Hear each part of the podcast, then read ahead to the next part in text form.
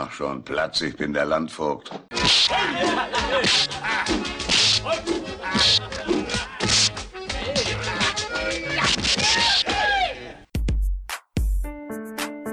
Sin Entertainment Talk, der Podcast des Entertainment Blogs.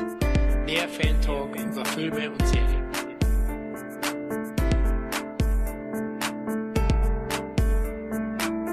Hallo und herzlich willkommen zu einer weiteren Ausgabe des Cine Entertainment Talk. Hier ist Florian und ich freue mich riesig auf die heutige Folge, denn ich habe mich praktisch seit Kindesbeinen an auf das Thema vorbereitet. Es geht um einen meiner absoluten Kindheitsidole, Bud Spencer und seine besten Solofilme. Aber bevor wir den Dampfhammer rausholen und die Fäuste fliegen lassen, stelle ich erstmal das heutige Backpfeifen-Team vor. Beginnen möchte ich natürlich mit unserem Podcast. Da wir große Fans der Bud Spencer Doku, sie nannten ihn Spencer, sind, haben wir uns gedacht, es gibt eigentlich keinen besseren Gast zum heutigen Thema als den Mann, der die liebevolle und höchst amüsante Doku erst möglich gemacht hat. Die Rede ist von dem erfolgreichen österreichischen Filmemacher Karl Martin Polt. Grüß euch, äh, danke für die Einladung, freut mich sehr und äh, ja, ihr habt ein tolles Thema gewählt, das kann ich vorab sagen. ja, erstmal klasse, dass es geklappt hat. Vielen lieben Dank, dass du dir die Zeit nimmst. Magst du dich mal kurz unseren Hörern vorstellen? Ja, also äh, wie gesagt, Karl-Martin Bolt, ich bin Filmemacher, Regisseur und ich habe quasi ja einen großen Teil meines Lebens den großen Bud Spencer gewidmet. Begonnen mit äh, einer Diplomarbeit über Bud Spencer, über sein Leben und äh, habe dann quasi diese Wahnsinnsidee gehabt, dass ich jetzt einen Kinofilm über Bud Spencer machen möchte. Das alles vor zehn Jahren. Da war Bud Spencer noch am Leben, aber er war verschwunden. Keiner wusste, wo er ist, was er macht. Äh, er hatte kein Management, keine Homepage. Er war eigentlich irgendwie verschollen ein bisschen. Und wie gesagt, ich hatte diese Idee, alle haben mir abgeraten und gesagt, das ist unmöglich, das zu machen. Es hat dann, hat dann acht Jahre gedauert, aber mit Hilfe von vielen, vielen Fans und auch mit viel Glück und vielleicht ein bisschen mit dem österreichischen Charme konnte ich dann äh, einige harte äh, Nüsse knacken und habe es dann irgendwie geschafft, diesen Film doch äh, zu vollenden mit Bud Spencer und Terence Hill. Das mal ganz kurz zu mir und zu dem Projekt. Ja, Wahnsinn. Also, dass es jemanden gibt, der sich dem Bud Spencer noch mehr verschreibt wie ich, das hätte ich nicht geglaubt. Nein, ich bin auch ein großer Fan, aber es ist natürlich nie so tief gegangen wie bei dir und merkst schon, du bist eigentlich der perfekte Mann dann eben für diese Doku gewesen. Ja, bevor wir loslegen, stelle ich noch den dritten Mann unseres schlagkräftigen Trios vor. Die Rede ist von meiner rechten Hand des Teufels, dem Kevin. Ja, schönen guten Abend. Äh, hallo Florian, hallo äh, Martin. Schön, dass du dabei bist heute. Das freut mich ganz besonders. Großer Fan von deinem letzten Film. Ich war im Kino, ich habe die DVD, also alles gut. Super, perfekt. So soll es sein. Immer her mit den Kohlen.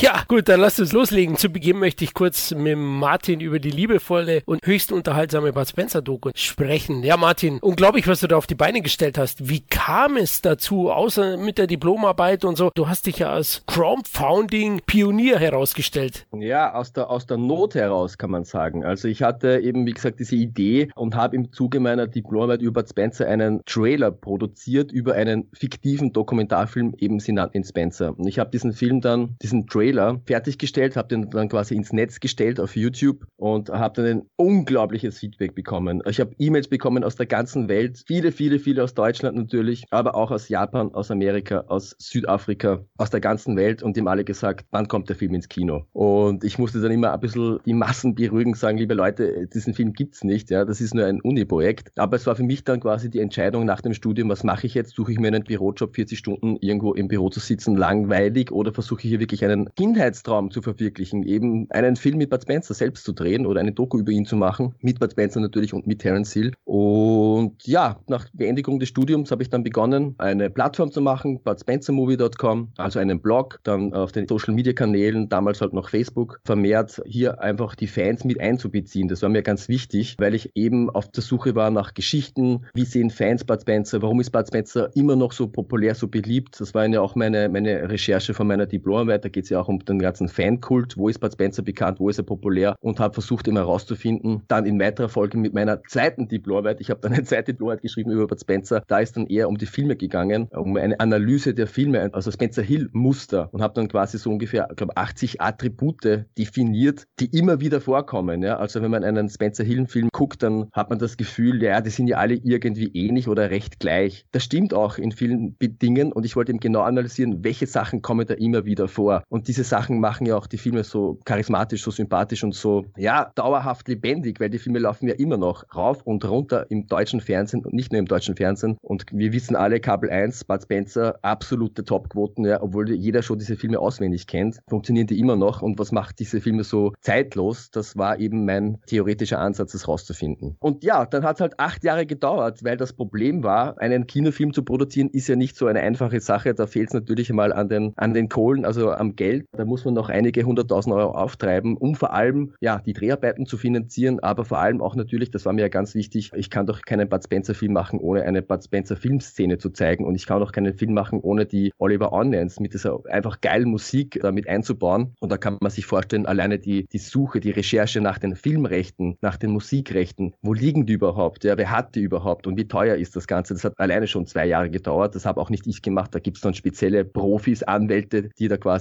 ja mal recherchieren mussten, weil diese Filme sind ja in den ja, Großteil 70er, 80er Jahren produziert worden und oftmals waren das drei, vier verschiedene Produzenten und oft gab es diese Produktionsfirmen gar nicht mehr. Ja? Das heißt, man wusste gar nicht, wer hat die Rechte überhaupt. Also ja, wie gesagt, ein, ein schwieriger, schwieriger Weg. Es hat auch mal schon zwei Jahre gedauert, den Bud Spencer persönlich zu treffen, ein Interview zu bekommen. Das ist eine eigene Geschichte. Aber wie gesagt, es hat dann immer gescheitert an den Filmförderstellen. Die haben immer gesagt, naja, wer interessiert sich für Bud Spencer? Ja? Warum sollen wir in Österreich einen Italiener finanzieren? Und das hat dann auch immer nicht geklappt. Es wurde auch immer abgelehnt, ja, in Österreich. Der Film wurde finanziert über Deutschland. Die haben da ein besseres Verständnis und auch natürlich über die Crowds, das sogenannte Crowdfunding. Also jetzt auf deine Frage einzugehen. Ich habe dann, wie gesagt, aus der Not heraus, weil ich eben kein Filmfördergeld bekommen habe und ich wusste, Bud Spencer ist schon sehr alt, seine ganzen Schauspielkollegen sind schon sehr alt, teilweise schon über 80 Jahre alt, also da kann jederzeit was passieren. Ich musste unbedingt vor die Kamera bekommen und die interviewen befragen über Bud Spencer und habe dann eben begonnen, als einer der ersten im deutschsprachigen Raum eine sogenannte Crowdfunding-Kampagne zu starten. Damals, ja, vor zehn Jahren wusste kein Mensch, was ist Crowdfunding, so ein völlig neuer Begriff. Das kannten einige Spezialisten, aber wenn ich jetzt jemandem erklären musste, was es ist, war es recht schwierig. Auf gut Deutsch, wie gesagt, man hat ein Projekt, man stellt das vor im Internet und sagt, hey Leute, ich möchte das gerne irgendwie realisieren, mir fehlt die Kohle. Wenn ihr mich unterstützt, bekommt ihr, wenn es fertig ist, eine fertige DVD oder ein T-Shirt oder ein Goodie, Abspann, Name im Abspann, whatever, da kann man sehr kreativ sein. Und das hat super funktioniert. Natürlich haben wir nicht die Millionen aufgestellt, das war damals einfach noch zu neu. Heute würde es wahrscheinlich besser gehen, aber immerhin so, ich glaube, so 30.000 Euro in drei verschiedenen Kampagnen konnten wir dann doch auftreiben und mit dem Geld konnten wir zumindest die Reisekosten bezahlen. Und ich hatte auch das große Glück, dass sich eben sehr viele gemeldet haben. Das war ja nicht nur Crowdfunding, wenn man es genau nimmt, auch ein sogenanntes Crowdsourcing. Das heißt, ich habe jeden eingeladen, jeder Fan oder auch Nicht-Fan kann ja mitwirken, egal ob es jetzt Grafik ist, Dolmetscher, Cutter, Kameramann, whatever. Ja, es hat sich sogar ein Automechaniker gemeldet, der gesagt hat, ich bin Automechaniker, ich bin ein Riesenfan, kann ich euch helfen. Witzigerweise konnte er das, weil zwei Monate später, nachdem er sich gemeldet hat, war mein Auto kaputt und das brauchte ich ganz dringend um, für, die, für die Dreharbeiten, für die Reise. Und dann hat das halt gratis repariert. Und es war auch eine riesengroße Hilfe. Also ja, da haben sich wirklich Hunderte gemeldet und das war ein, eine Riesenmotivation auch für mich, daran weiterzuarbeiten, weil es gab auch viele Phasen, wo ich gesagt habe, ich kann nicht mehr, ja, es wird nichts, es, es haut nicht hin. Ich bin am Ende keine Kohle, keine Kraft mehr. Man muss ja auch irgendwie von etwas leben können. Aber wenn man jeden Tag auf Facebook was postet und so ein Feedback bekommt und auch unsere Seite ist ja immens gewachsen. Wie gesagt, das waren ja damals zu Höchstzeiten, glaube ich, hatten wir 350.000 Followers. Das sind mehr Followers als Rapid Wien zum Beispiel, ja, die das professionell machen. Oder FM4, das ist ein österreichischer Radiosender, ein staatlicher Sender. Die hatte ich alle in meinem Windschatten und ohne großen Team, ja, das waren ein paar wenige, die da mitgeholfen haben, das zu betreuen. Ja, so viel zum Crowdfunding. Also, wenn jemand von euch eine Idee hat, ein Projekt hat, kann ich das nur empfehlen. Startnext ist hier momentan die Nummer eins, eine Plattform, wo man das sehr gut machen kann. Okay, ui, da nimmt man einiges mit bei dir, also unglaublich. Du hast nicht zu viel versprochen oder das Netz, dass du da einer der Pioniere warst, ich merke schon. Viel, viel Erfahrung. Ein Automechaniker könnte ich zurzeit auch brauchen. Um,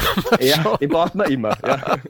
Muss ich mal sehen. Ja, Kevin, sie nannten ihn Spencer, findest du ja auch geil. Ja, fand ich großartig. Ich habe ja auch drauf gewartet, bis er dann ins Kino kam. Und wenn dann noch einer gewesen, der zweimal sogar ins Kino gegangen ist, einmal in Bremen einmal hier bei meinem Heimkino, wo ich auch immer das Glück habe, auch immer privat Filme zu gucken. Wir sind gut befreundet. Wir hatten damals bei der Premiere von Atomic Eden, da hatte ich mit ihm einen Deal gemacht, dass wir Fred Williamson zu ihnen ins Kino bringen. Und äh, das haben wir dann auch getan. Und seitdem kann ich da eigentlich immer Filme gucken, auch alleine mit ihm zusammen. Und da habe ich jetzt die letzten zwei Wochen dann Der Bomber gesehen jetzt wieder und sie nannten ihn Mücke, was natürlich geil ist in Corona-Zeiten, dass man dann alleine ins Kino gehen kann und Film gucken darf. Ist ja nicht verboten, ne? So, und ähm, naja, auf jeden Fall habe ich mich gefreut und es war eine Doku, es ist eine Doku, die wirklich jedem Fan von Bud Spencer das Herz aufgehen lässt oder selbst Leute, die nicht so viel mit Bud Spencer jetzt anfangen können oder gerne äh, Fans werden wollen oder ihn neu entdecken wollen als Star, ist es nie zu spät. Und da ist diese Doku perfekt, sage ich jetzt mal. Und einfach mal zu schauen, was für einen Stellenwert dieser Mensch für viele, viele Menschen hatte, gerade auch für die beiden Hauptdarsteller. Er war sehr wichtig, beziehungsweise die Filme von ihm waren eben halt sehr wichtig, gerade auch für diese beiden Hauptdarsteller in dieser Doku. Und da muss man dann auch schon, oder ich hatte dann zumindest auch eine Träne, mindestens eine Träne verkneifen müssen, weil es war wirklich sehr, sehr rührselig und ja, es war einfach toll, dass, dass man Bud Spencer eben halt so im Alter dann nochmal sehen konnte. Und ich fand ihn mal ganz besonders toll, wenn ich das noch sagen darf, wo er diese beiden Hauptfans, die er dann zu Hause eingeladen hat, zu sich nach Hause und äh, wo die dann zusammen, ich glaube, Spaghetti oder äh, Spaghetti mit Knödel oder so gegessen haben. Und du gemerkt hast, dass, dass er selber, er konnte es gar nicht verstehen, wie man denn so ein Fan von ihm sein konnte. Das war ihm selber schon fast unangenehm. Also ich glaube, da kann Martin uns vielleicht mehr sagen, was wirklich so ist, aber so, ich hatte so das Gefühl. Oder liege ich da falsch? Nein, ich habe das selber öfters erlebt, dass er ein sehr, ein sehr geerdeter Mensch ist. Mhm. Ja. Also er ist wirklich einer von, ja, einer von uns. Er liebt das Leben, er liebt es zu genießen, er liebt das Essen, er liebt es zu feiern. Er lässt nichts aus. Ja. Er war auch nicht der bravste natürlich. Er war auch Kettenraucher, ja. Das ist auch eine eigene Geschichte. Er war ja schließlich Profischwimmer und großer Sportler, aber das Rauchen konnte er nie lassen. Bis ins hohe Alter nicht. Und er ist einfach ein, ein Mann, der natürlich es genießt, in der, in der Menge zu sein, aber der wirklich sich nicht zu schade ist, wirklich jeden die Hand zu schütteln, sich wirklich für die Fans Zeit zu nehmen. Das war ihm immer ganz wichtig und ich habe das auch in sehr vielen Geschichten, Anekdoten von, von Freunden von ihm, von Kollegen gehört. Wenn er irgendwo in einem Restaurant war, das Essen hat ihm geschmeckt und das kommt ja öfters vor, dann ist er nach hinten gegangen zum Koch, hat sich persönlich beim Koch bedankt, hat ein Foto mit ihm gemacht. Ja. Also er war immer sehr, sehr nah an den Menschen, an seinen Fans, im Gegensatz zum Terence Hill, der doch ein bisschen distanzierter ist, ja, der eher Probleme hat, im Rampenlicht zu stehen, der auch ganz selten Interviews gibt und wenn auch nicht wirklich gerne, also ein bisschen distanziert ist, obwohl er im Film überhaupt nicht so wirkt. Ja. Also Terence Hill ist äh, ein richtiger Schauspieler. Ja. Bud Spencer ist, wie er ist, so wie er in den Filmen ist, so ist er genauso auch in der Realität. Und wenn, man, wenn er mal grandig ist, und das ist er sehr schnell, also er ist sehr schnell auch äh, wütend, dann lässt er es auch wirklich raus. Dann sagt, okay, liebe Leute, jetzt haben, wir, jetzt haben wir eine Stunde geplaudert und jetzt da ist die Tür, verpisst euch. Ja.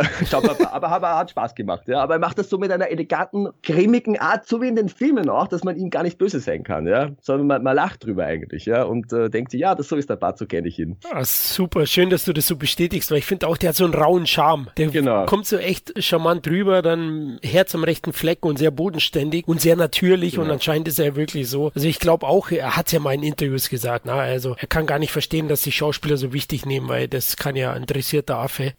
so ungefähr. Genau. Also ja. das wird ja hundertmal wiederholt und ja, er ist echt ein wahnsinniger Sympathieträger, der Bud Spencer. Kennst du irgendjemand, der Bud Spencer nicht mag? Ich kenne keinen. Da kannst du von 10 Jahre bis 90 Jahre jeden fragen. Ja. Es gibt niemanden, der ihn nicht mag auf Anhieb. Das hast du selten. Also ich habe noch nie jemanden schlecht über Bud Spencer. Ich meine, keiner kennt ihn privat, aber kann ja immer nur so jemand äh, sympathisch oder empathisch ist. Und das ist einfach ein Mensch, der sympathisch ist, auch wenn man ihn nur aus den Filmen oder so kennt. Aber alleine so das Charisma, was er ausstrahlt, der ist vor der Kamera und du magst diesen Menschen einfach. Und das hat man ganz, ganz selten. Richtig, richtig. Und was der liebe Martin auch geschafft hat, ist, dass Markus und Jorgo fast genauso gut funktionieren wie Bud und Terence. Wie, wie hast du denn das hinbekommen? Also die zwei waren jetzt keine professionellen Schauspieler, sind auch hochsympathisch, spielen großartig und spiegeln halt auch immer ein bisschen so Bud und Terence natürlich. Das funktioniert fantastisch. Also da hast du da einen Aufruf gemacht damals. Naja, dass die jetzt so ähnlich sind wie Bud und Terence, das war uns, war mir eigentlich lange Zeit überhaupt nicht bewusst. Das ist dann eigentlich so wirklich erst im Schnitt passiert und man dachte, Moment, die beiden zusammen zusammen. Das ist ja, das passt ja wirklich wie die Faust aufs Auge. Deswegen gibt es ja auch eine Szene, wo wir das ein bisschen nachspielen, ja, so eine Montage, ja. Aber wird das damals funktioniert? Ja, also ich wollte jetzt nicht eine, eine straighte, trockene Doku machen mit Archivmaterial, Filmausschnitten und Interviews mit Kollegen und das war's. Eine klassische Arte-Doku von mir aus, ja, mit 45 Minuten, sondern ich wollte einfach, dass es wirklich ein, eine Geschichte erzählt, dass es mehrere Ebenen gibt, dass es ein, ein ja, kreativ erzählt wird. Und es steckt ja eigentlich auch sehr viel von meinem Lebensweg, von meinem Weg, diesen Film zu produzieren, steckt ja auch in diesem Film drinnen. Ja, es ist ja ein bisschen auch meine eigene Geschichte. Und ich habe damals, wie gesagt, einen Aufruf gemacht an alle Fans da draußen, äh, liebe Fans, ich bin auf der Suche nach äh, tollen Geschichten, nach besonderen Sammlungen, einfach nach Menschen, die irgendwas über Bud Spencer erzählen können oder warum sie Fans sind. Und ich möchte euch alle besuchen. Ja, ich mache mich auf den Weg. Alles, was ich brauche, ist einen Schlafplatz, eine Matratze oder von mir ist nur ein Stück Rasen, wo ich mein Zelt aufstellen kann und vielleicht eine warme Mahlzeit und dann besuche ich euch und das mache ich gern. Ich hatte dann so viele Aufrufe, dass das eine dreimonatige Tour geworden ist durch ganz Europa und habe da ganz viele, viele Fans kennenlernen dürfen. Und so habe ich unter anderem auch den Markus aus Augsburg und den Jörg aus Berlin kennengelernt. Zuerst den Markus, der hat mir einfach seine Lebensgeschichte erzählt. Ich erzähle sie hier mal ganz kurz, weil es nicht sehr wichtig ist. Der Markus war Polizist und hatte in seiner Ausbildung einen, einen schweren Unfall und hat sich dabei das Genick gebrochen. Und er war dann wirklich kurze Zeit auch im Koma, ist dann aufgewacht. Die Ärzte haben gesagt, ja, Markus, du wirst nicht mehr gehen können, ja, das, du bist gelähmt. Das war natürlich ein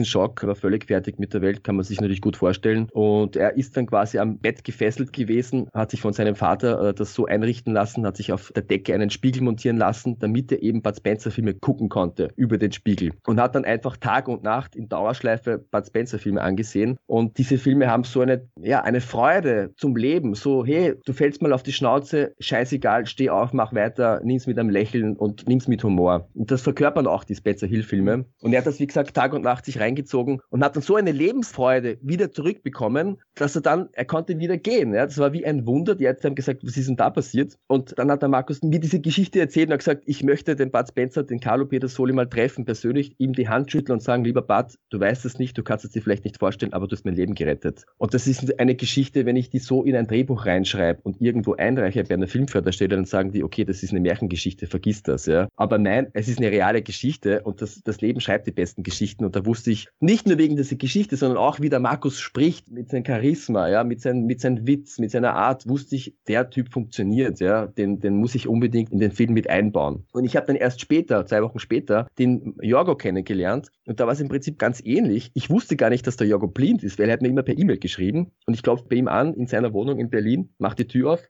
steht vor mir und am Anfang habe ich das gar nicht gemerkt, dass er blind ist, ja. Aber nach einer kurzen Weile, nachdem er die ersten Blindenwitze gemacht hat, ja, von sich aus, ja, weil natürlich, man kann sich vorstellen, man trifft zum ersten Mal einen, einen blinden Menschen, man hat natürlich einen, gewissen Respekt, ein bisschen Angst natürlich, wie gehe ich mit den Menschen um, man ist übervorsichtig, was darf ich sagen, was darf ich nicht sagen. Ich bin halt auch ein Mensch, der halt oft sehr, sehr frei spricht und sehr viele Witze macht und mit viel Humor und nicht immer ganz politisch korrekt bin. Und das hat, in Yorker war ich sofort auf einer, auf einer Welle, ja. Also der hat, wie gesagt, einen einen Witz nach dem anderen geschmissen und es war jetzt so witzig mit ihm und auch so interessant, wie ein blinder Mensch. Der, der Jörg hat alles, was ich nicht habe. Ja? Der hat eine, eine Ehefrau, der hat einen fixen Job, der hat eine eigene Wohnung, mittlerweile ein eigenes Haus. Ja? Ich sage mal, der Mensch ist blind, hat das alles geschafft. Wie macht er das? Ja? Unglaublich. Ja, und der Jörg war es ganz ähnlich. Man fängt über Bud Spencer zum Sprechen an und dann äh, vergehen plötzlich sechs Stunden, ohne dass man es merkt. Ja? Und ich bin dann sogar eine ganze Woche beim Jorgo geblieben, weil wir so viel Spaß hatten und weil wir es so, so gut verstanden haben. Und da wusste ich auch, okay, der Jorgo, der muss auch mit ins Boot.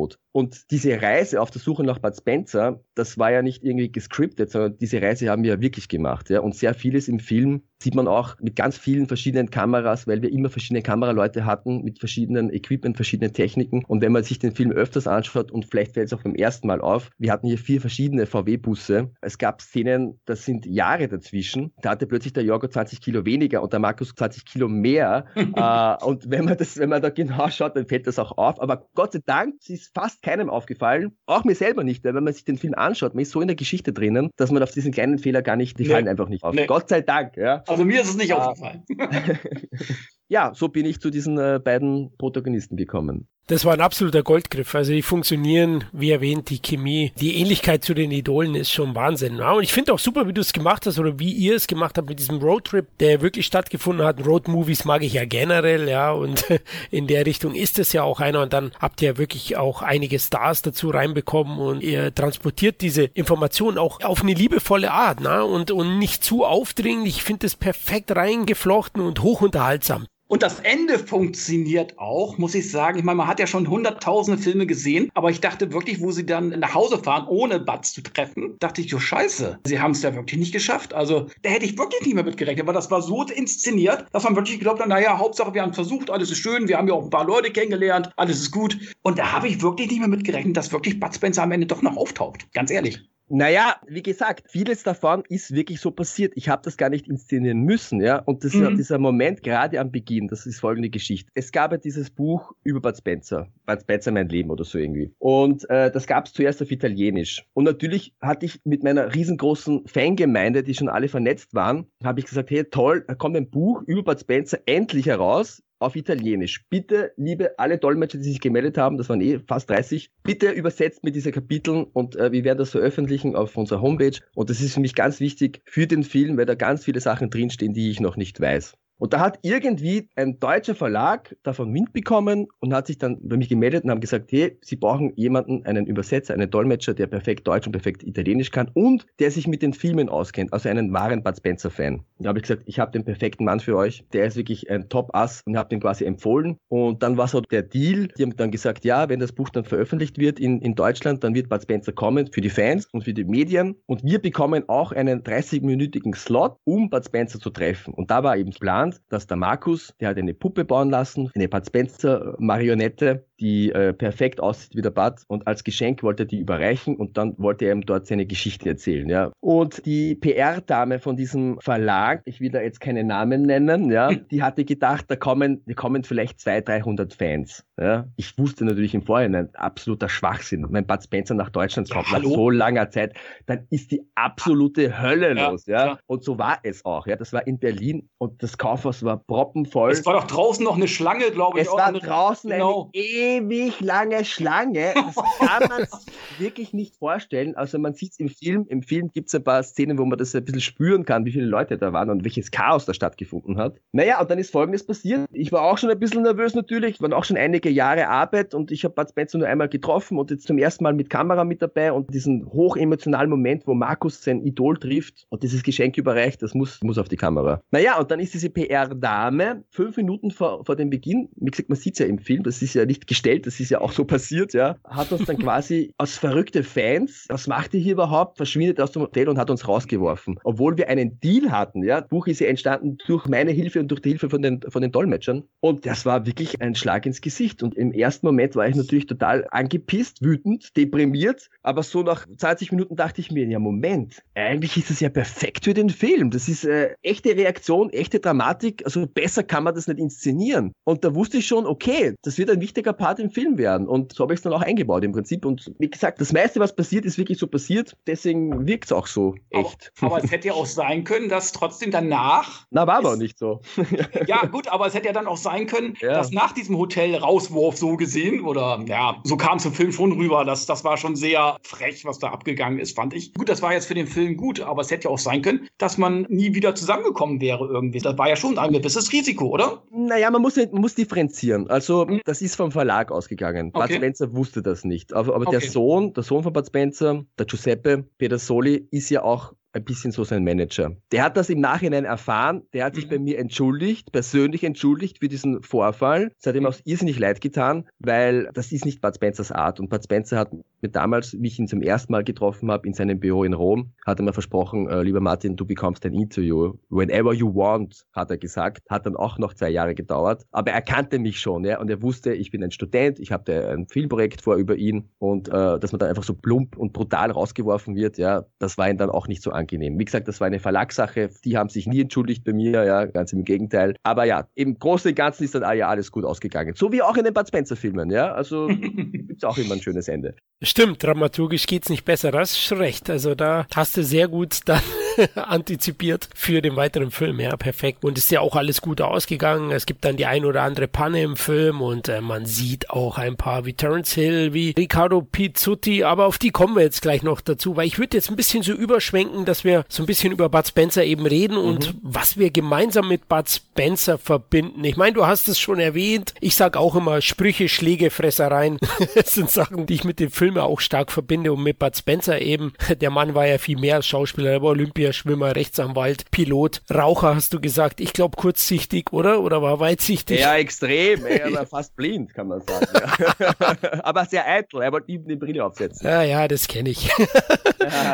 Aber Bud Spencer wirklich eine richtig coole Socke. Und was verbindest du so mit ihm? Eigentlich hatten wir es schon erwähnt, ne? Den rauen Charme, die Bodenständigkeit. Ja, also ich glaube, mir geht's da so wie vielen, ja. Ich bin als Kind mit dem Bud aufgewachsen, mit Bud und Terence. Äh, das war auch eine nostalgische Sicht. Man erinnert sich zurück an seine Kindheit. Man denkt daran, man hat das mit, mit der Familie, mit dem Vater gemeinsam angeschaut. Hatte einfach eine gute Zeit, ja. Man verbindet mit einfach eine schöne, schöne Kindheitserinnerung in erster Linie. Und als Kind natürlich haben mir gefallen diese Schlägereien, ja. Das war für mich das Allertollste. Ich ja. habe das immer nachgespielt mit Freunden und das höre ich ja, egal wo ich hinkomme, in der ganzen Welt. Die haben die gleichen Erinnerungen an Bud Spencer und Assoziationen wie ich. Man macht diese Prügelszenen nach. Später dann, so mit, weiß nicht, 16, 17, 18, dann gab es eine zweite Phase für mich, wo ich Bud Spencer ganz anders gesehen habe, ja, weil dann habe ich zum ersten Mal die, diese Sprüche verstanden, die mir als Kind völlig egal waren oder ich habe sie einfach nicht verstanden, nicht lustig gefunden. Aber das war dann eine neue Ebene, eben diese witzigen Sprüche, das sogenannte Schnodderdeutsch, ja. Das sind Kultsprüche, die kennt jeder, die kann man im Alltag verwenden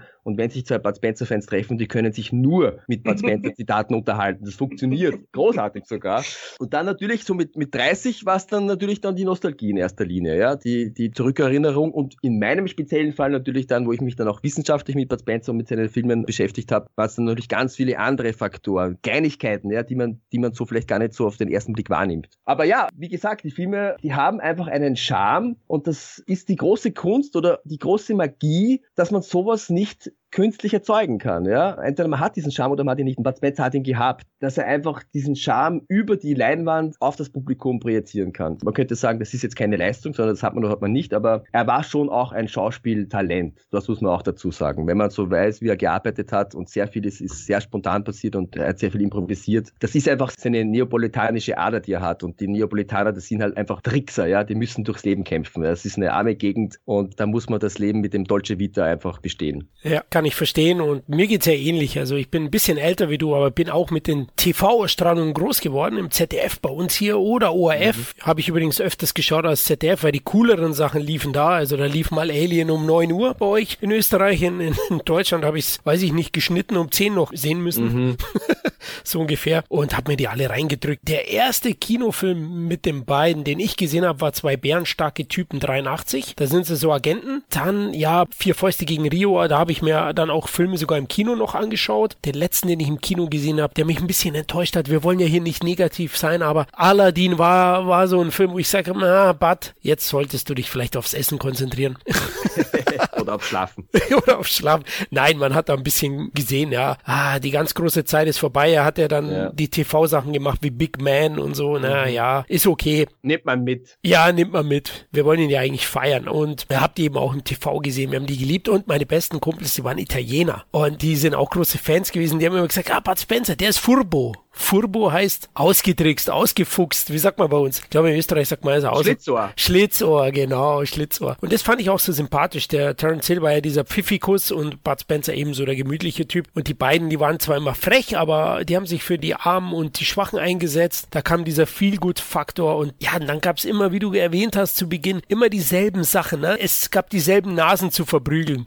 Es gab unglaublich lässige Sprüche, ja. In der Recherche ist mir aufgefallen, hm, die geilsten Sprüche, die ich persönlich persönlich mit am geilsten finde, spricht tatsächlich Bud Spencer oftmals. Also von meiner Blutprobe könnten die Bullen ein Betriebsfest machen. Bud Spencer. ja, genau. Oder man muss die Mädchen feiern, wie sie fallen. Ja. Oder Kevin, mach schon Platz, ich bin der Landvogt. ja, zum Beispiel, ne? Es gibt jede Menge, ja. Besonders finde ich, du hast es vorhin erwähnt, also ich habe hier ein Bud Spencer Film im Kino gesehen, aber jetzt äh, Vier Fäuste gegen Rio, ein Spätwerk, aber einer der besten, aus meiner Warte aus, ja, weil da ist jede Szene voll mit Sprüchen. Unglaublich, ja, und die Jungs sind ja da doppelt zu sehen und... Eben, doppelt ist immer besser. Wenn der Gossen Bud dem reichen Schnösel Terrence das Schlägern beibringt, ist auch super. Großartig. Klatsch ihm eine, komm, patsch. also herrlich, herrlich und die Sprüche, wir haben es ja angesprochen, also Rainer Brandt hat da große Arbeit geleistet. Du hast ihn ja tatsächlich auch für die Doku bekommen mhm. und das ist schon elementar gewesen, ne? dass es funktioniert. Extrem, extrem wichtig. Ja, man muss ja, muss ja auch verstehen, dass die deutschen Fassungen um einiges witziger sind als die italienischen Fassungen. Ich habe das oft gehört von Italienern und auch Deutschen, die beide Sprachen beherrschen. Die haben gesagt, du, äh, die deutsche Version ist echt diesem einiges geiler. Und äh, wenn man sich auch anschaut, die haben ungefähr 20 bis 30 Prozent mehr Text. Und es gibt viele Szenen, da sieht man den Bud Spencer von hinten, wo er im Original Italienisch gar nichts sagt. Aber in der deutschen Version macht er einen blöden Spruch. Da haben sie einfach Zeit gehabt, okay, man sieht ihn von hinten, kein Problem, wir können jetzt ihm sagen lassen, was wir wollen. Ja, irgendein blöden Spruch fällt dem, dem Brand schon ein. Und so hat er es auch gemacht. Und das ist auch einer der Gründe, warum die beiden in, gerade in Deutschland oder im deutschsprachigen Raum so extrem erfolgreich sind. Ein ähnliches Phänomen gibt es auch in Ungarn. Da war es auch ganz ähnlich. Da gab es auch einen Typen, der hat hier eine eigene Fassung draus gemacht und auch ganz prominente Sprecher genommen. Und in Ungarn wird Bud Spencer auch extrem gefeiert. Da gibt es auch sehr viele Fantreffen. Ich habe erst vorgestern einen Ungarn getroffen, der war auch ein riesen, riesen Fan. Ja. Also der hat einen, einen höheren Stellenwert als in Italien eigentlich. Interessanterweise. Oh, okay, das wusste ich gar Ja, nicht. ja. In Ungarn. Mhm. Ah, okay.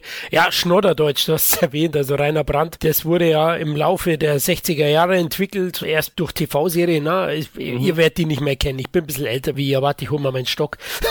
Ja. Tennisschläger und Kanonen hat er gemacht, ihr Auftritt Almundi, Minimax, Jason King und die zwei, 72, das war ja der Game Changer und dadurch kamen dann auch die Bud und Terrence Filme oder Synchronisationen zustande, die unglaublich geil sind und zeitlos, weil so politisch unkorrekt und frech, ja, das ist Ja. direkt erfrischend aus heutiger Sicht. Richtig, ja. Und nicht so schön äh, politisch unkorrekt. Das kannst du ja heute gar nicht mehr Nicht bringen. bringen, keine Chance. Ja. Ja, das ist schade. Das ist auch ein ähnliches Phänomen, wir haben vorher kurz gesprochen, eben wie bei den Supernasen, ja. Die sind auch extrem politisch unkorrekt, das kannst du heute nicht mehr bringen, ja. Und es ist so erfrischend, dass du sehen, hey, endlich mal, da geht's um einen Spaß, ja. Man muss nicht über jeden Witz dreimal nachdenken und, und sagen, oh, ist das jetzt in Ordnung, habe ich irgendwelche Gefühle verletzt, scheiß der Hund drauf, ja. Es ist lustig, es macht Spaß und fertig, ja. Absolut flapsig halt, ja, genau. Das ist ja nie bösartig, ja. Das ist einfach mal einen lockeren Spruch gedrückt. Ich meine, ich bin jetzt nicht in der Gosse aufgewachsen, aber natürlich haben wir uns auch mal hin und wieder in, beim Vereinskind, im Fußballverein oder so, gab's Trash Talk, nennt man es, glaube ich, in Amerika. Das gab's auch immer, oder? Naja, aber der Rainer Brandt hat das auch gesagt. Er hat gesagt, seine Methodik war ja, er ist einfach in die, in die Spelunken gegangen, hat sich dort hingesetzt und hat einfach zugehört, wie reden die Leute miteinander. Geil. und hat dort wirklich das aufgesaugt, aufgenommen und hat das wirklich hineingebaut in seine Texte. Ja? Und deswegen hat man das Gefühl, ja, das kommt mir echt vor, das ist realistisch. So, so reden die Leute, ja. Und nicht so gespreizt, gestochen, ja. Wenn ihr jetzt einen Dialog schreibt im Drehbuch, braucht man einfach ein irrsinnig gutes Gefühl, wie die Leute wirklich sprechen. Und Bud und Terrence spielen ja auch keine Diplomaten, sondern die spielen wirklich meistens so Kleingangster, ja. Die kommen quasi aus der Gosse ein bisschen, ja. Und das muss dann auch passen. Absolut, ja. Du, das erinnert mich an Dolomite. Also es gab ja diesen Eddie Ja. Murphy-Film. Ja, ja, ja, super Film. Ja, ja, ja. Ja, und er saugt es auch, auch auf von so einem, von so einem besoffenen. Genau. Ja, richtig, ja, stimmt, genau. ah, sehr cool. Ah, Kevin, du hast ja ähnlich viel Hunger wie Bud, also findest du ihn auch geil, oder? Das ist ein Sympath. Der war ja sogar damals in der Bravo, ich glaube zwei oder dreimal sogar als Man of the Year irgendwie vor Terence Hill noch, ja. Man könnte immer sagen, Terence Hill ist der, der hübsche von den beiden, aber Bud, der hat eben halt auch was, ja. Frauen mögen auch so ein bisschen stämmigere und, und so diesen typischen Bär irgendwie, ja. Und der ist einfach sympathisch und ich sehe es genauso wie Martin. Ich habe früher auch auf die Kloppereien natürlich geachtet und dann später natürlich mehr auf die Sprüche. Und die Sprüche oder die deutsche Synchro ist natürlich, war ein Erfolgsgarant sozusagen für die Filme, ne? Das kann mir sagen, wer, wer will. Das gab noch ein paar Millionen mehr Leute, die ins Kino gegangen sind, nur aufgrund der Sprüche. Und du hast super Synchronsprecher auch noch gehabt. Das äh, hatte ja auch Eddie Murphy zum Beispiel. Eddie Murphy hätte da diesen Synchronsprecher damals nicht gehabt. Wären die Filme nie so erfolgreich Mhm. geworden. Der hört sich ja im Original, hat er ja mehr so eine tiefere Stimme. Und im Deutschen haben sie daraus ja eher so eine höhere Stimme gemacht. Ich will jetzt nicht sagen, dass er in Deutschland nicht erfolgreich gewesen wäre, aber mit Sicherheit hätte er nicht so viele Leute ins Kino gelockt. Also gute Synchro ist viel wert und da sind wir in Deutschland ja zum Glück auch gesegnet, muss man ja ganz ehrlich Das stimmt. Sagen. Also kein Das Land stimmt. hat so gute Synchroarbeit wie in Deutschland. Das ist einfach Fakt. Ne? Und das hat eben halt viel ausgemacht. Und du hast diese beiden Typen, aber auch in Solofilmen. Wie gesagt, Bud hat bei mir in Solofilmen noch ein bisschen besser funktioniert als Terrence, obwohl Terrence ja eigentlich viel mehr gemacht hat. Der hat ja Heimatfilme gemacht. Dann hat er eine Armeefilm gemacht. Marschier oder stirb war ein ganz ja, ja. ernster Mit Film. Gene ne? Hackman. Mhm. Genau, mit Gene Hackman. Also der hat ja eben halt eine andere Bandbreite gehabt als Bud, obwohl Bud am Anfang ja auch viele Western gespielt, also ernste Rollen gespielt hat, aber eher Nebenrollen. Aber trotzdem ähm, das sind so Typen, die stehen vor der Kamera. Das ist einfach so. Das ist manchmal so einfach gesagt als getan, aber da bist du als Zuschauer, bist du denen irgendwie verfallen. Da brauchst du auch nicht mehr so viele Schauspielkunst, obwohl es auch gute Schauspieler sind. Keine Frage. Aber wenn du dieses Charisma nicht hast, dann kriegst du eben halt die Leute auch nicht so dermaßen ins Kino. Damals, da hat es gereicht, wenn da oben drüber stand Bud Spencer und Terence Hill oder Sylvester Stallone oder was ich was oder Schwarzenegger. Hast du das heute noch? Gibt es heute noch Namen, wo du nur aufgrund des Namens ins Kino gehst? Da ist dir der Film erstmal scheißegal. Hauptsache, der spielt mit. Das hast du heute nur noch bei ganz wenigen Personen. Mhm. Und damals ja. war das so. Und Bud Spencer, Terence Hill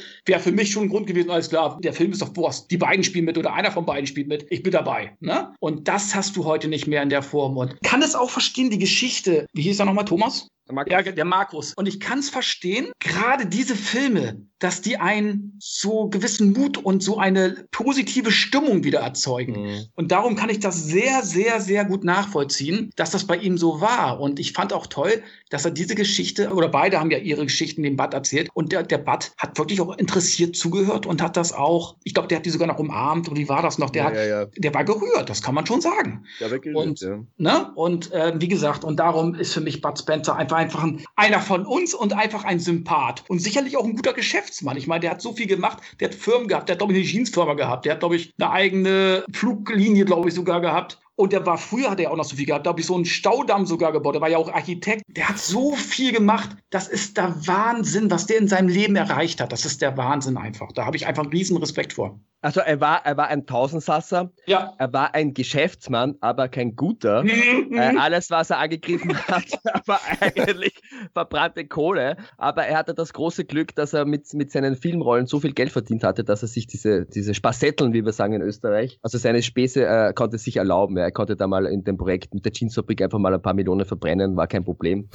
äh, es hat nicht so richtig funktioniert. Auch seine, er hat eine Fluglinie gegründet ja. gehabt, die gibt's heute noch, die wurde dann verkauft an, an, an den Vatikan. Also er hatte die erste Idee quasi, Postzustellung mit dem Flugzeug zu machen und war auch ein Pionier eigentlich, aber hat damals nicht ganz so funktioniert. Aber ja, äh, der Bart war einfach ein Mensch, der sehr neugierig war, äh, sehr interessiert an allem. Seine besondere Leidenschaft waren eben auch Flugzeuge. Und apropos Flugzeuge, die Idee dazu hat er bekommen in dem Film Zwei Himmelhunde auf dem Weg zur Hölle, wo sie ja beide Bruchpiloten spielen. Und da ist er ja mitgeflogen und dann hat er so eine, eine Leidenschaft bekommen und hat gesagt, na, ich möchte jetzt auch Pilot werden. Hat dann einfach äh, ja, den Pilotenschein gemacht, dann den Hubschrauberschein gemacht und es hat auch eine Anekdote gegeben, wo er dann wirklich selbst geflogen ist während den Dreharbeiten, also selber gestartet ist und auch selber landen wollte. Und der Regisseur hat fast einen Herzinfarkt bekommen, weil er war damals noch kein ausgebildeter Pilot. er hat einfach gesagt, ich probiere es einfach mal aus, was soll's, ja. und die sind dann quasi tausend Tode gestorben, aber er hat es dann doch irgendwie geschafft. Aber so war der Bart eben. Wenn ihm was interessiert, hat er sofort mit voller Energie sich reingeschmissen und sofort gesagt, hey, ich mache ein Business draus. Ich probiere es mal. Und es ist auch eine, eine Lebenseinstellung, von der man wirklich sehr viel lernen kann, ja, weil viele Menschen haben, haben einfach Angst, was Neues zu probieren oder ein Risiko einzugehen, ja. Aber wenn man nichts wagt, kann man nichts gewinnen. Und da hat der Bart halt alles richtig gemacht. Ja, der war sehr offen auch dem gegenüber, ja, der Bud Spencer. Mein Gott, was sagt man heute? Na, die heutigen Stars sagen, ja, ich bin Blogger, Podcaster, Influencer. Er war Pilot, Jurist, unglaublich. Und was ich so gemocht habe, auch neben der Synchro sind oft die Titel der Filme. Ne? Der Bud hieß ja immer Bomber, Mücke, Nilpferd. Was gibt's noch alles? Bärenstarker Typ, Superfaust, Bulldozer, Kommissar Rizzo, okay, mhm. ist kein Name, aber er war Blattfuß nebenher genau. noch und das fand ich auch immer sehr, sehr gut. Da wusste man sofort, ah, okay, Bart ist dabei. Das fand ich sehr schmissig damals. Das ist ja heute auch nicht mehr so, ne? Du hast ja auch mit Sinanten in Spencer super getroffen. Ich finde auch der Titel allein, ja gut, es gibt Sinanten im Blattfuß, Sinanten im Mücke. Ich finde es sehr gut für Fortsetzungen, eignet sich dein Titel, ne? Für weitere Dokus auf jeden Fall. Ja, ja, ja, ja, ja. naja, bei mir war es halt so, wenn, wenn man sich wirklich acht Jahre lang und dann wirklich jeden Tag irgendwie mit Bud Spencer beschäftigt, dann hatte ich nach den Dreharbeiten oder nach der Premiere des Films dann wirklich mal zwei Jahre, okay, jetzt brauche ich mal zwei Jahre Abstand von dem ganzen Bud, ja. So sehr ich ihn auch liebe, ja, aber acht Jahre jeden Tag waren schon sehr intensiv, aber mir passiert das trotzdem noch. Ich kenne die Filme wirklich in- und auswendig, aber wenn ich jetzt im Fernsehen äh, oder irgendwo äh, läuft zufällig ein Bud Spencer Film, ich bleib hängen, ja. Ich muss den mir bis zum Ende anschauen. Es geht nicht anders, obwohl ich mitsprechen kann mittlerweile fast. Aber ich glaube, so geht es auch vielen. Das beweist ja auch Kabel 1 mit den absoluten Topquoten. Ja. ja. Bin ich ja. der Einzige. Aber Martin, was ich dich noch fragen wollte wegen der Doku nochmal, gab es auch noch so Absagen, wo du gedacht hast, ach schade, den hätte ich gerne noch drin gehabt oder waren so die, die du drin haben wolltest, auch drin? Naja, Absagen in dem Sinne eigentlich nicht. Bei den meisten war das wirklich sehr, sehr spontan. Man muss die Italiener verstehen, ja. Ich kann mit einem Italiener ein E-Mail schreiben, ich kann den auch anrufen und du wirst immer eine Absage bekommen, ja. Keine Zeit, bin auf Urlaub, geschäftlich keine Zeit oder whatever, ja. Es ist schwierig. Mhm. Nein, was muss man machen? Man muss auf die italienische Art machen. Ich muss dorthin fahren, persönlich, mich vorstellen, dann wird mal ein Kaffee getrunken, dann wird mal was gegessen, dann wird mal eine Flasche Wein geöffnet, dann wird übers Geschäft geplaudert und dann ist alles überhaupt kein Problem. Du bekommst du alles. Das sind die herzensoffensten Menschen, die es überhaupt gibt, ja. Besonders die Süditaliener, muss man auch unterscheiden zwischen Norden und Süden. Und so habe ich es dann immer gemacht. Ich bin da einfach spontan meistens vorbeigefahren mit einem großen Geschenkskorb, habe mich vorgestellt, was ich, was ich mache, was ich vorhabe und dass ich über Bud Spencer was äh, machen möchte. Und so hat das immer wunderbar funktioniert eigentlich. Das einzige Problem, das es mal gab, Problem kann man nicht sagen, ist eine sehr tragische Geschichte. Und zwar ist das, na, jetzt ist mir der Name entfallen. Wie heißt er denn? Wie heißt er denn? Jetzt müsst mir ein bisschen helfen. Und zwar, da gibt es einen Film, auch die Engel essen Bohnen. Giuliano Cema. Ja, jetzt, genau, das ist er, der Giuliano Cema. Genau. Bei dem war es so, den haben wir auch in Rom getroffen, den wollte ich auch unbedingt interviewen. Und dann haben wir, haben wir sich schon einen Termin ausgemacht mit ihm, sechs Monate später. Und in der Zwischenzeit ist er verstorben leider. Ja. Der hat, glaube ich, einen Autounfall gehabt. Das war für mich auch sehr tragisch natürlich, weil wir hatten schon eine Zusage fürs Interview. Aber ansonsten muss ich sagen, habe ich eigentlich alle bekommen, die ich, äh, die ich mhm. haben wollte. Sehr fein. Auch die ganzen Stunt-Leute und Prügelknaben, ne? Also das Salz in der, in der Prügelsuppe sind ja die Stunt-Leute um Riccardo Pizzuti. Das ist die Silberlocke, liebe Hörer. Die bekannte und die hast du auch interviewt. Der kommt auch sehr sympathisch rüber, ne? Also in den Filmen ist er immer grimmig, aber. Extrem. Ich habe ein bisschen so das Gefühl gehabt, der Riccardo hat äh, auch durch den Film eine, eine Karriere im Spätherbst seines Lebens neu begonnen. Weil der Riccardo, der war ja einige Jahre im Gefängnis. Und es gibt ein Interview mit Ricardo, das ist schon ein bisschen älter, also 10, 15 Jahre, da schimpft er ziemlich viel über Bud und Terence. Ja, da erzählt er irgendwie so, ja, er war da im Gefängnis, er war unschuldig und er hat sich die Hilfe erwartet von Bud und Terence, die doch einen gewissen Einfluss haben. Die hat er aber nie bekommen und da war eigentlich ziemlich angepisst. Und das war meine große Befürchtung, wenn ich jetzt den Ricardo treffe, äh, der mittlerweile in Frankreich lebt, ja, dass er dann sehr, sehr negativ sein wird oder vielleicht gar kein Interview gibt. Aber er war ein herzensguter Mensch, war überhaupt nicht schlecht aufgelegt und hat wirklich nur die guten Sachen erzählt. Ja. Dann hat er mir auch ein kleines Geheimnis gesteckt. Ja. Das kann ich jetzt ruhig erzählen. Ich glaube, er ist, äh, ist, ist er wird nicht äh, angepisst sein auf mich. Sein großes Geheimnis für seine gute Laune ist, er raucht immer einen Joint nach den Dreharbeiten und manchmal auch vor den Dreharbeiten. Ja. und das noch in seinem Alter, ja. Und er sagt, das ist ein Geheimnis der Jugend, ja. okay, das hat er, glaube ich, nicht allein am Filmset, aber ohne. aber gut, das war damals ja war eine andere Zeit, kann man auch sagen, ja. Das stimmt, das stimmt, ja. Da gab es gar nicht so viel Essen, da gab es eher Koksberge. Mhm. ja, wahrscheinlich, ja. Nein, jetzt unterstelle ich da was. Nee, klar. Aber er ist schon echt der bekannteste. Ich glaube, bei einer Faust geht nach Westen durfte er mal ein bisschen größere mhm. Rolle spielen. Ansonsten ist er ja meistens der, der dann wirklich eine auf die Zwölf gibt. Ich habe mich immer gefragt, hat er da irgendwelche, wie sag mal, Schäden davon getragen? Nee.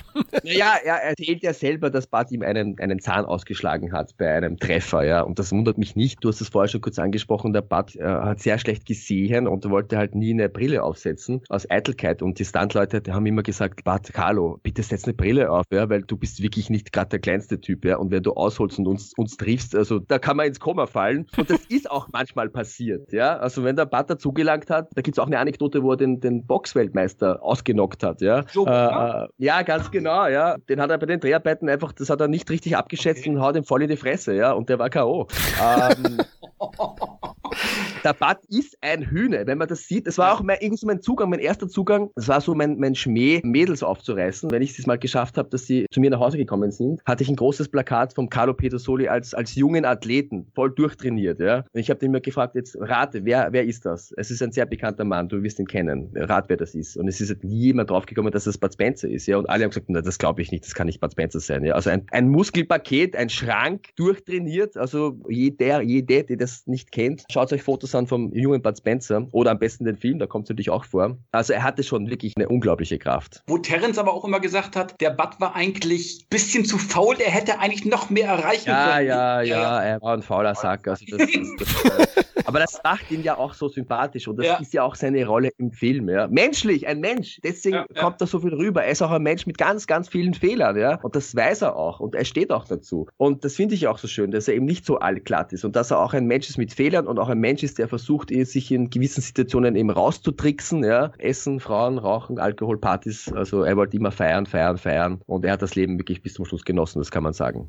Ja, ich denke, der war ein super Gastgeber, auf jeden Fall, wo er war. Also die Spaghetti sind nie ausgegangen, oder? Ja, er hatte immer seine eigene Köchin mit dabei, die für ihn gekocht hat, kiloweise Spaghetti. Und er hatte ja auch immer Hunger. Und ja, ganz kurz vielleicht, das passt ja auch ganz gut, dieser extreme Kontrast zwischen Bud und Terrence. Sie sind ja beide, also die Schauspieler, die realen Menschen sind ja wie Tag und Nacht. Während der Terrence immer ganz ordentlich und brav seinen Text perfekt konnte, mhm. mit seinem eigenen Trainer, damit sein Englisch perfekt ist oder seine Aussprache, hat Bud Spencer natürlich erstmal gestritten. Ja, ich habe den Text nicht bekommen, keiner hat ihn mir gegeben oder er hat einfach nicht gelernt, weil er einfach zu faul war. Dann kommt er zum Set, dann sagt er, ja, ich sehe kein Problem. Der Typ da in Deutschland, dieser Brand, der schreibt eh irgendeinen Text drüber. Ich, ich mache einfach den Mund auf, das passt schon so. Und da gab es natürlich auch oft gewisse, naja, Konflikte zwischen Bud und Terrence, ja, weil wie sagt der Terrence, hey, wie komme ich dazu? Ich habe meinen Text perfekt und der Typ kann den Text nicht, der hat sich nur die Szene hundertmal machen wegen dir. Dann hat der Bud Spencer wieder irgendeinen Witz gemacht, alle haben gelacht und alle waren wieder gut. Und das war jetzt seine Art und mit dem ist er super durchgekommen. Ja, Schambolzen einfach. War ihm das bewusst mit dem Rainer Brand? Also das war klar. Das hat er gewusst, natürlich. Natürlich okay. nicht am Beginn, aber die Karriere hat ja doch 20 Jahre oder länger gedauert. Irgendwann hat er das schon mitbekommen, ja, dass die Filme in Deutschland extrem gut funktionieren. Es gibt ja auch einige, die wurden in Deutschland produziert oder mit einer deutschen Produktionsfirma. Da hat er schon mitbekommen, dass da diesen Rainer Brand gibt, ja. Er hat auch immer eine schöne Schurkenparade verprügeln dürfen. Joe Bugner haben wir kurz angesprochen. Der mhm. war in mhm. einigen Solofilmen dabei. Ich glaube, seinen ersten Auftritt hatte er Mücke. Danach dann mhm. in den zwei außerirdischen Komödien. Auf die kommen wir vielleicht heute noch, wenn wir die besten besprechen. Und mein persönlichen Liebling, nicht weil er Deutscher ist, aber Raimund Harmstorff war schon auch herrlich als Schurke. Ne? Super Gegner, auch leider eine sehr tragische Geschichte von ihm. Der ist ja, äh, ja leider. von uns gegangen. Ja, aber ein irrsinnig charismatischer Gegner, ein ebenbürtiger Gegner. Absolut. Der hat ab und zu gefehlt in dem einen oder anderen Film. Ja, ja die waren klasse. Und äh, zu guter Letzt, bevor wir auf die Solofilme eingehen, wir müssen ganz kurz über die Musik von Oliver Onions sprechen. Allein der Titel, also der eingängige Italo-Pop des Brüderpaars Maurizio und Guido De Angelis ist ja unmittelbar mit den Spencer Hill-Filmen verbunden. Und ja, ich habe sie auf meinem MP3-Player. Ihr auch, oder?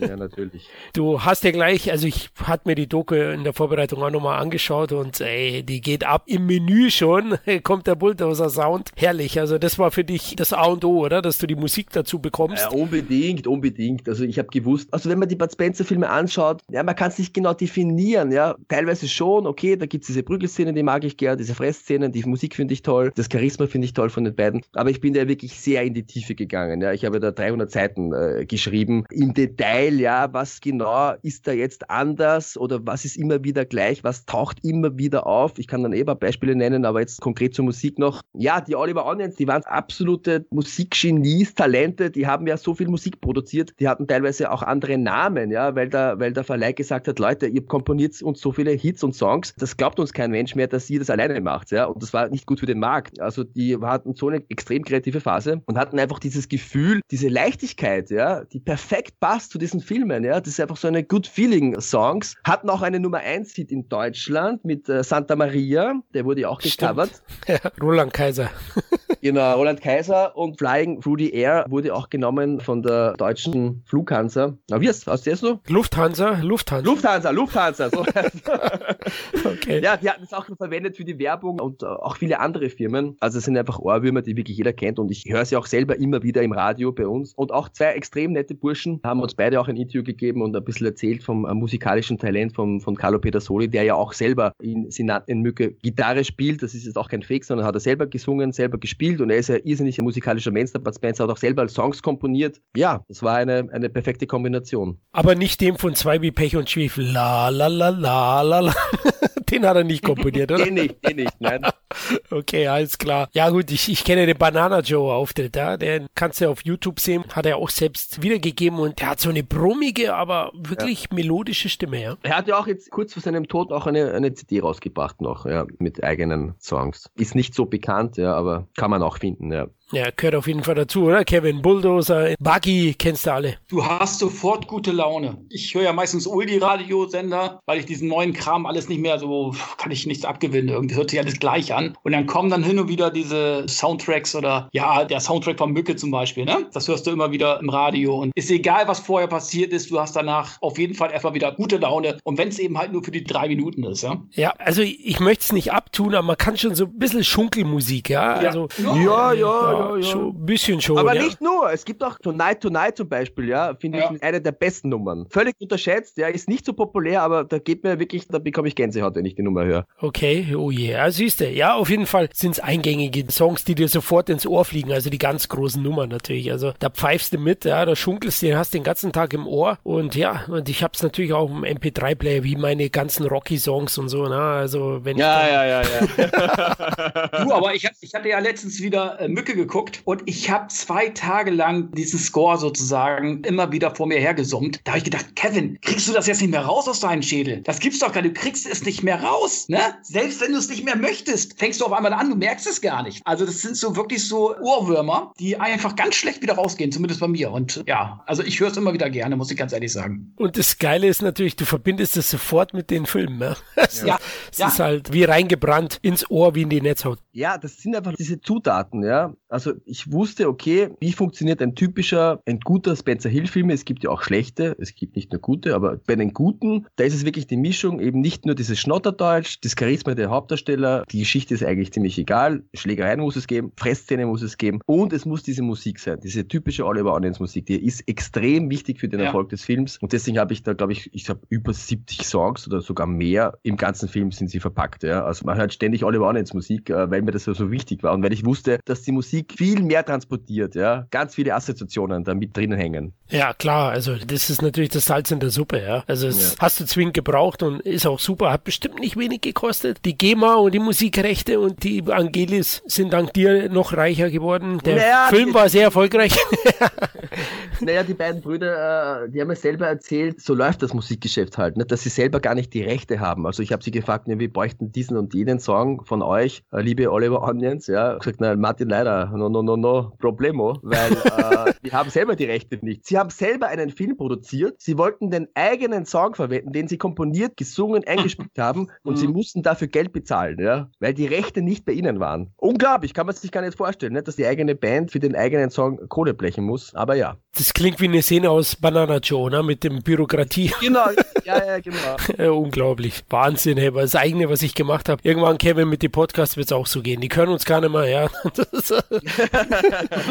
Oh Mann, oh Mann. Ja gut, dann lasst uns am besten zu unsere Lieblings-Spencer-Solo-Filme kommen. Sprechen wir ein paar durch. Beginnen möchte ich natürlich mit den bekanntesten Solo-Streifen, vielleicht und die, vor allem die ersten und die, wo Bud Spencer mit am meisten auf der Seele gebrannt haben, denn er ist ja Neapolitaner, also sie nannten ihn Blattfuß, der ein neapolitanischer Polizist war, war ihm schon sehr wichtig und ich finde den ersten Teil auch wirklich gelungen. Wir können über die Fortsetzung kurz noch sprechen dann, da ist es dann doch ein bisschen durchwachsen, die Qualität, aber Kommissar Rizzos erster Einsatz, der ja noch gar nicht so flapsig ist wie die Fortsetzungen, der orientiert sich schon ein bisschen an die Policijewski oder wie die heißen, diese italienischen Polizistenstreifen, die, glaube ich, angelehnt an Dirty Harry sind, der wo 71 abgegangen ist. Ich liebe Dirty Harry. Nichts hier zur Sache, aber auch geil, weil wir erfrischend gesagt haben, aus heutiger Sicht. Und Actionkomödie. Und Bud Spencer spielt ja hier diesen neapolitanischen Polizisten, der aber auch immer nah an der Unterwelt ist, der immer ein, Herz hat für Kleinkriminellen. Ja, es gibt ja jemanden, der dann immer wieder gesucht wird und bei Rizzos Familie Unterschlupf findet und denen die Haare vom Kopf frisst.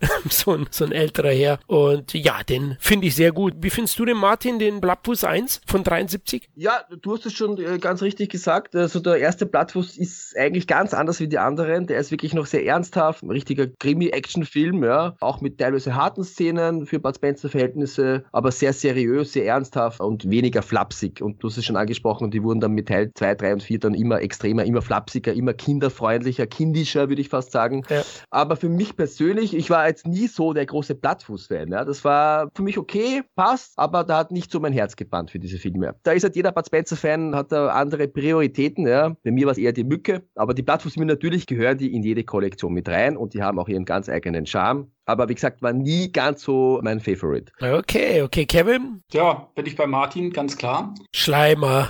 Nee, nee, das hatten wir ja vorher auch schon mal geschnackt, da hattest du mir ja auch schon mal gefragt. Und da habe ich gesagt, zu den Plattfußfilmen kann ich ja wenigstens sagen, weil es einfach die Filme sind, die ich persönlich nicht so favorisiere. Klar muss man die haben, logisch. Und der erste war auch gut, aber dann äh, mit den folgenden Teilen, das wurde immer, wie du schon eben gesagt hast, Martin, äh, flapsiger, äh, ja auch der Humor. Ich meine, okay, der Humor war jetzt ja nie der gehobene Humor, ja, aber hier fand ich es dann schon zu platt und zu kindisch. Dann auch die Kinderrollen immer dabei. Auch Plattfuß in Hongkong mochte ich nicht, muss ich ganz ehrlich sagen. Das war einer, den ich gar nicht mag. Wow. Wenn, wenn jetzt Button mitgespielt hätte, hätte ich den nie zu Ende angeguckt. Da fand ich Plattfuß am Nil persönlich schon wieder ein bisschen besser. Aber trotz allem sind das nicht die Filme, die ich an den Player legen würde, wollen wir es nur so sagen. Okay, da mu muss ich doch noch mal ein paar Worte verlieren, die verteidigen. Also Bitte, bitte. Teil 1 sind wir uns ja einig. Teil 2 finde ich echt noch ganz gut. Also eine gelungene Fortsetzung, Plattfuß in Hongkong. Übrigens hier der bekannte Spruch, Wiedersehen, aber es eilt nicht. Sagt Bud Spencer zu jemandem da. Und gibt ein paar nette Schlägereien in diesem, in diesem Hotel, wo dann klassisch eben die Asiaten mit Kung Fu daherkommen, Karate und Bud gibt ihm praktisch einen, einen Klaps von hinten auf dem Schädel und es gibt ein Salto. Also der ist noch okay, aber klar, also, also am Nil und Afrika absolut richtig. Die sind sehr, sehr kindlich gehalten. Dann die Kinderdarsteller und auch der Nebenpart, der seit Plattfuß 1 dabei ist, Caputo heißt er. Ja, die nerven zunehmend, auch bei den beiden Teilen. Und heute kann ich denen auch nicht mehr viel abgewinnen und schau die eigentlich fast nicht mehr. Als Kind war es natürlich was anderes. Da identifizierst du dich ein bisschen mit den, mit den Jungs, mit den Kleinen. Aber aus heutiger Sicht, ja, eins und zwei würde ich sagen, kann man schauen. Den Rest, Leute, gehört in die Kollektion, aber lasst sie ruhig Staub ansetzen. Ganz anders dazu, äh, wenn wir schon davon sprechen mit äh, Bud und die Kinder, zum Beispiel der Große mit seinem ausländischen Mm. Kleinen oder die Fortsetzung den Buddy hat den Lukas. super. Ja, me too. Ich liebe Ja. diese beiden Filme. Ja. Da gibt's halt diese eine Szene, ja, wo, wo Bud Spencer gegen die Außerirdischen kämpft, in Buddy hat den Lukas. Diese Szene, Walking Down the Street, wo zum allerersten Mal, das passiert in keinem anderen Bud Spencer-Film, soweit ich mich jetzt erinnern kann, ja, dass sich die Bösewichte gemeinsam mit Bud Spencer vereinen und zusammen kämpfen sie gegen die Außerirdischen. Das hat mich so als Kind, hat mich das so imponiert, das hat mich so gefesselt, ja. Wow, den Ricardo Bezzuti an vorderster Front, ja, der immer aufs Maul bekommt, ja. Die helfen zusammen plötzlich. Und auch diese epische Szene mit dieser Musik, ja, wo sie dann aufeinandertreffen. Ich Ja. habe das dann auch im Insinaten in Spencer auch eine Hommage gewidmet quasi, habe das quasi nachgestellt. Das war einer für mich als Kind und bis heute, ich bekomme da immer wieder Gänsehaut. Wie geht's euch mit den beiden Filmen? Ach, ich liebe beide Filme. Und da finde ich Bud Spencer als Sheriff, Ja. der auf diese liebe Art und Weise diesen, diesen Jungen sozusagen ja aufnimmt, der mit seiner Fernbedienung, der alles steuern kann. Ja, da gibt es ein paar Hin- und Zurückspulszenen und so, wo du auch mal denkst, ah, da- das war früher eben halt so, ne? Ja, ja, ja. Die harmonieren, also zusammen, das war ja ein amerikanischer Darsteller, soweit ich mich Mhm. noch erinnere, der, der amerikanische Junge. Und der wurde ja auch in Amerika gedreht, der Film Mhm. so viel ich weiß. Ich finde den großartig. Ich weiß gar nicht mehr, ob es der erste Teil war, am Ende mit, mit der Rockerbande, die da alle mit dem Motorrad nachher auftauchen, da durch die Stadt. Aber ich fand den zweiten Teil, muss ich ganz ehrlich sagen, auch immer, also fand ich jetzt nicht schlechter. Gerade wo zum Schluss, wo du gerade sagtest, in Zeitlupe, wie er da gegen die Außerirdischen, das hat schon fast was Dramatisches, weil es kommt ja immer mehr und er kämpft dann und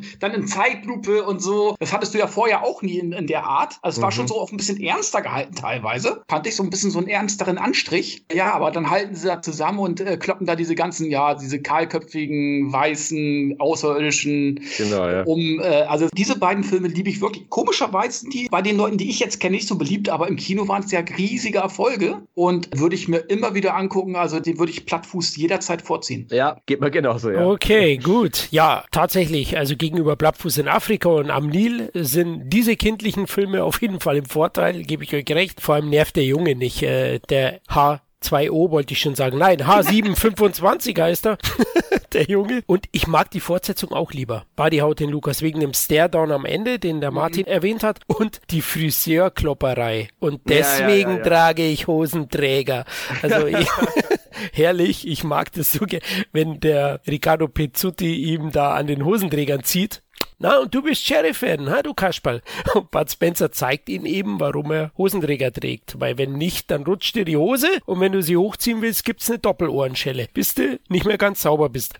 und deswegen mag ich den. Den ersten finde ich ein bisschen lamer, deswegen beide schaue ich nicht im Double-Feature, weil sie zu ähnlich sind. Deswegen landet bei mir hauptsächlich Buddy Haut den Lukas im Player. Aber ich weiß auch, wie du gesagt hast, bei einigen Fans auch nicht ganz oben, sondern eher die Plattfußfilme. Mhm. Aber gut, so ist das Bud Spencer-Universum. Ne? Da kann sich jeder seine Perlen raussuchen. Das ist doch schön. Ja gut, und vor allem eins, sie haben alle Bud Spencer.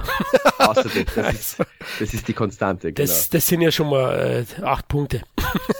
Minimum. Der dabei ist. Ja, dann lasst uns mal über einen weniger bekannten von ihm sprechen, also aus heutiger Sicht. Aber für mich persönlich ist es einer der Top 3 Spencer Solo-Filme. Hector, der Ritter ohne Furcht und Tadel, mhm. von 75. Recht aufwendig produziert, ne? Und Extrem aufwendig produziert und ganz selten im Fernsehen gezeigt. Richtig. Ich weiß auch nicht warum. Also das wundert mich auch und den mag ich sehr gern, aber wenn ich so Freunde frage, welchen findet ihr denn geil? Der Hector, der, der fällt immer irgendwie runter, weil, weil keiner sich mehr so richtig an den erinnern kann. Da war die Strandschlägerei herrlich, ja. Die Musik herrlich, Musik. Ich liebe mhm. diesen Song. Ja, super. Und, und Bud Spencer mit seiner rauflustigen Söldnertruppe, na, es ist ja so ähnlich wie das dreckige Dutzend. Bud Spencer sucht mhm. sich da, glaube ich, statt zwölf sucht er sich 13 Männer, um gegen französische Ritter in Wettstreit zu treten. Und am Strand geht's dann ab. Ich glaube, Bösewicht ist der ah, Mario Pilar, heißt er, glaube ich. Ja, einer. Na, na, na, na, es war ein Mitkämpfer, der Mario Pilar. Ah, oh, ja, ja, ja, ja. Jetzt ja, ja. habe ich pst, nicht zuhören, liebe Bud Spencer-Fans.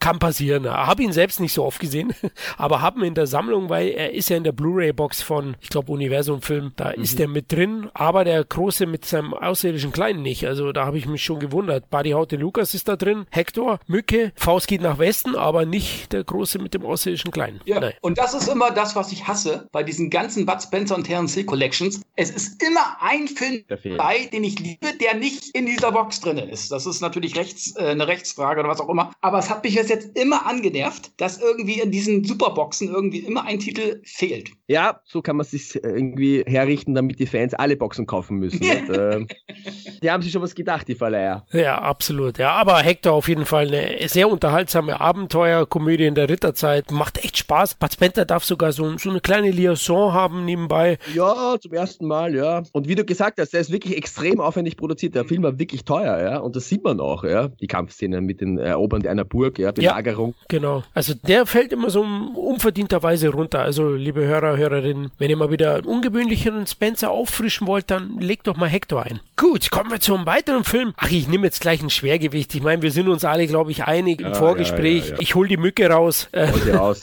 hol sie raus, ja. Bud Spencer als brummeliger Seebär, ne, der nicht so wirklich gut kochen kann, wenn man ehrlich ist, aber eben besser Football spielen und äh, sein Gegner sind sozusagen die stationierten Amis, die bösen Amis äh, um Raimund Harmstorf, der als Sergeant Kämpfer äh, gegen Bud Spencer antritt oder besser gesagt gegen die einheimischen Italiener und die immer wieder drangsaliert und man will das klären in einem finalen Footballspiel. Bud Spencer war mal ein Footballstar, der Seebär und ja, trainiert die Jungs so weit, bis dann am Ende auch sie zumindest moralisch als Sieger aus dem Spiel rausgehen, weil der Bulldozer, der räumt mächtig auf auf dem Spielfeld, ne? Ja, ein großartiger Film, großartige Musik und auch einer der wenigen Filme, es gibt auch ein paar, aber die auch so ein, ein ernste Untertöne haben, fast melancholisch ist. Da gibt es eine weitere Szene bei Himmelhunde auf dem Weg zur Hölle, wo eben der alte Mann stirbt. Das sieht ja auch ganz selten, dass in einem Bud Spencer-Film jemand stirbt. Kann man auf einer Hand abzählen. Außer die Western natürlich, ja. Die brutalen ersten äh, Italo-Western. Aber bei den typischen komödiatischen Filmen passiert das ganz selten. Ja, sie hat eine Mücke, wie gesagt, melancholisch. Und da kommt auch ein bisschen so die Botschaft wirklich ganz konkret raus, es der Bud Spencer ja auch selber erzählt in einem Dialog. Das, was er am meisten hasst, ist einfach, wenn es unfair zugeht, ja. Das packt er nicht. Das macht ihn wütend. Da muss er gegen ankämpfen. Er kann viel ertragen im Leben, aber wenn etwas unfair läuft und ungerecht ist, gegen das muss er kämpfen. Und das ist für mich auch ein bisschen so die Botschaft in dem Film und generell in allen Bud Spencer-Filmen kommt es ein bisschen rüber, finde ich. Und da hat er so eine kleine Ansprache, die finde ich auch sehr bewegend und hat mir als Kind sehr gut gefallen, gefällt mir heute noch sehr gut und tolle Sprüche, geile Schlägereien. Bud Spencer macht selber Musik. Auch die Nebendarsteller Raymond Harmsdorf oder Octavio Del Aqua, der auch interviewt wird im, in Senaten in Spencer und ein bisschen erzählt, wie die, wie die Erfahrungen, die Schlägereiszene mit, mit Bud Spencer waren. Also ein, ein Klassiker, kann man jederzeit empfehlen. Kevin, wie fandest du Over the Top auf Italienisch?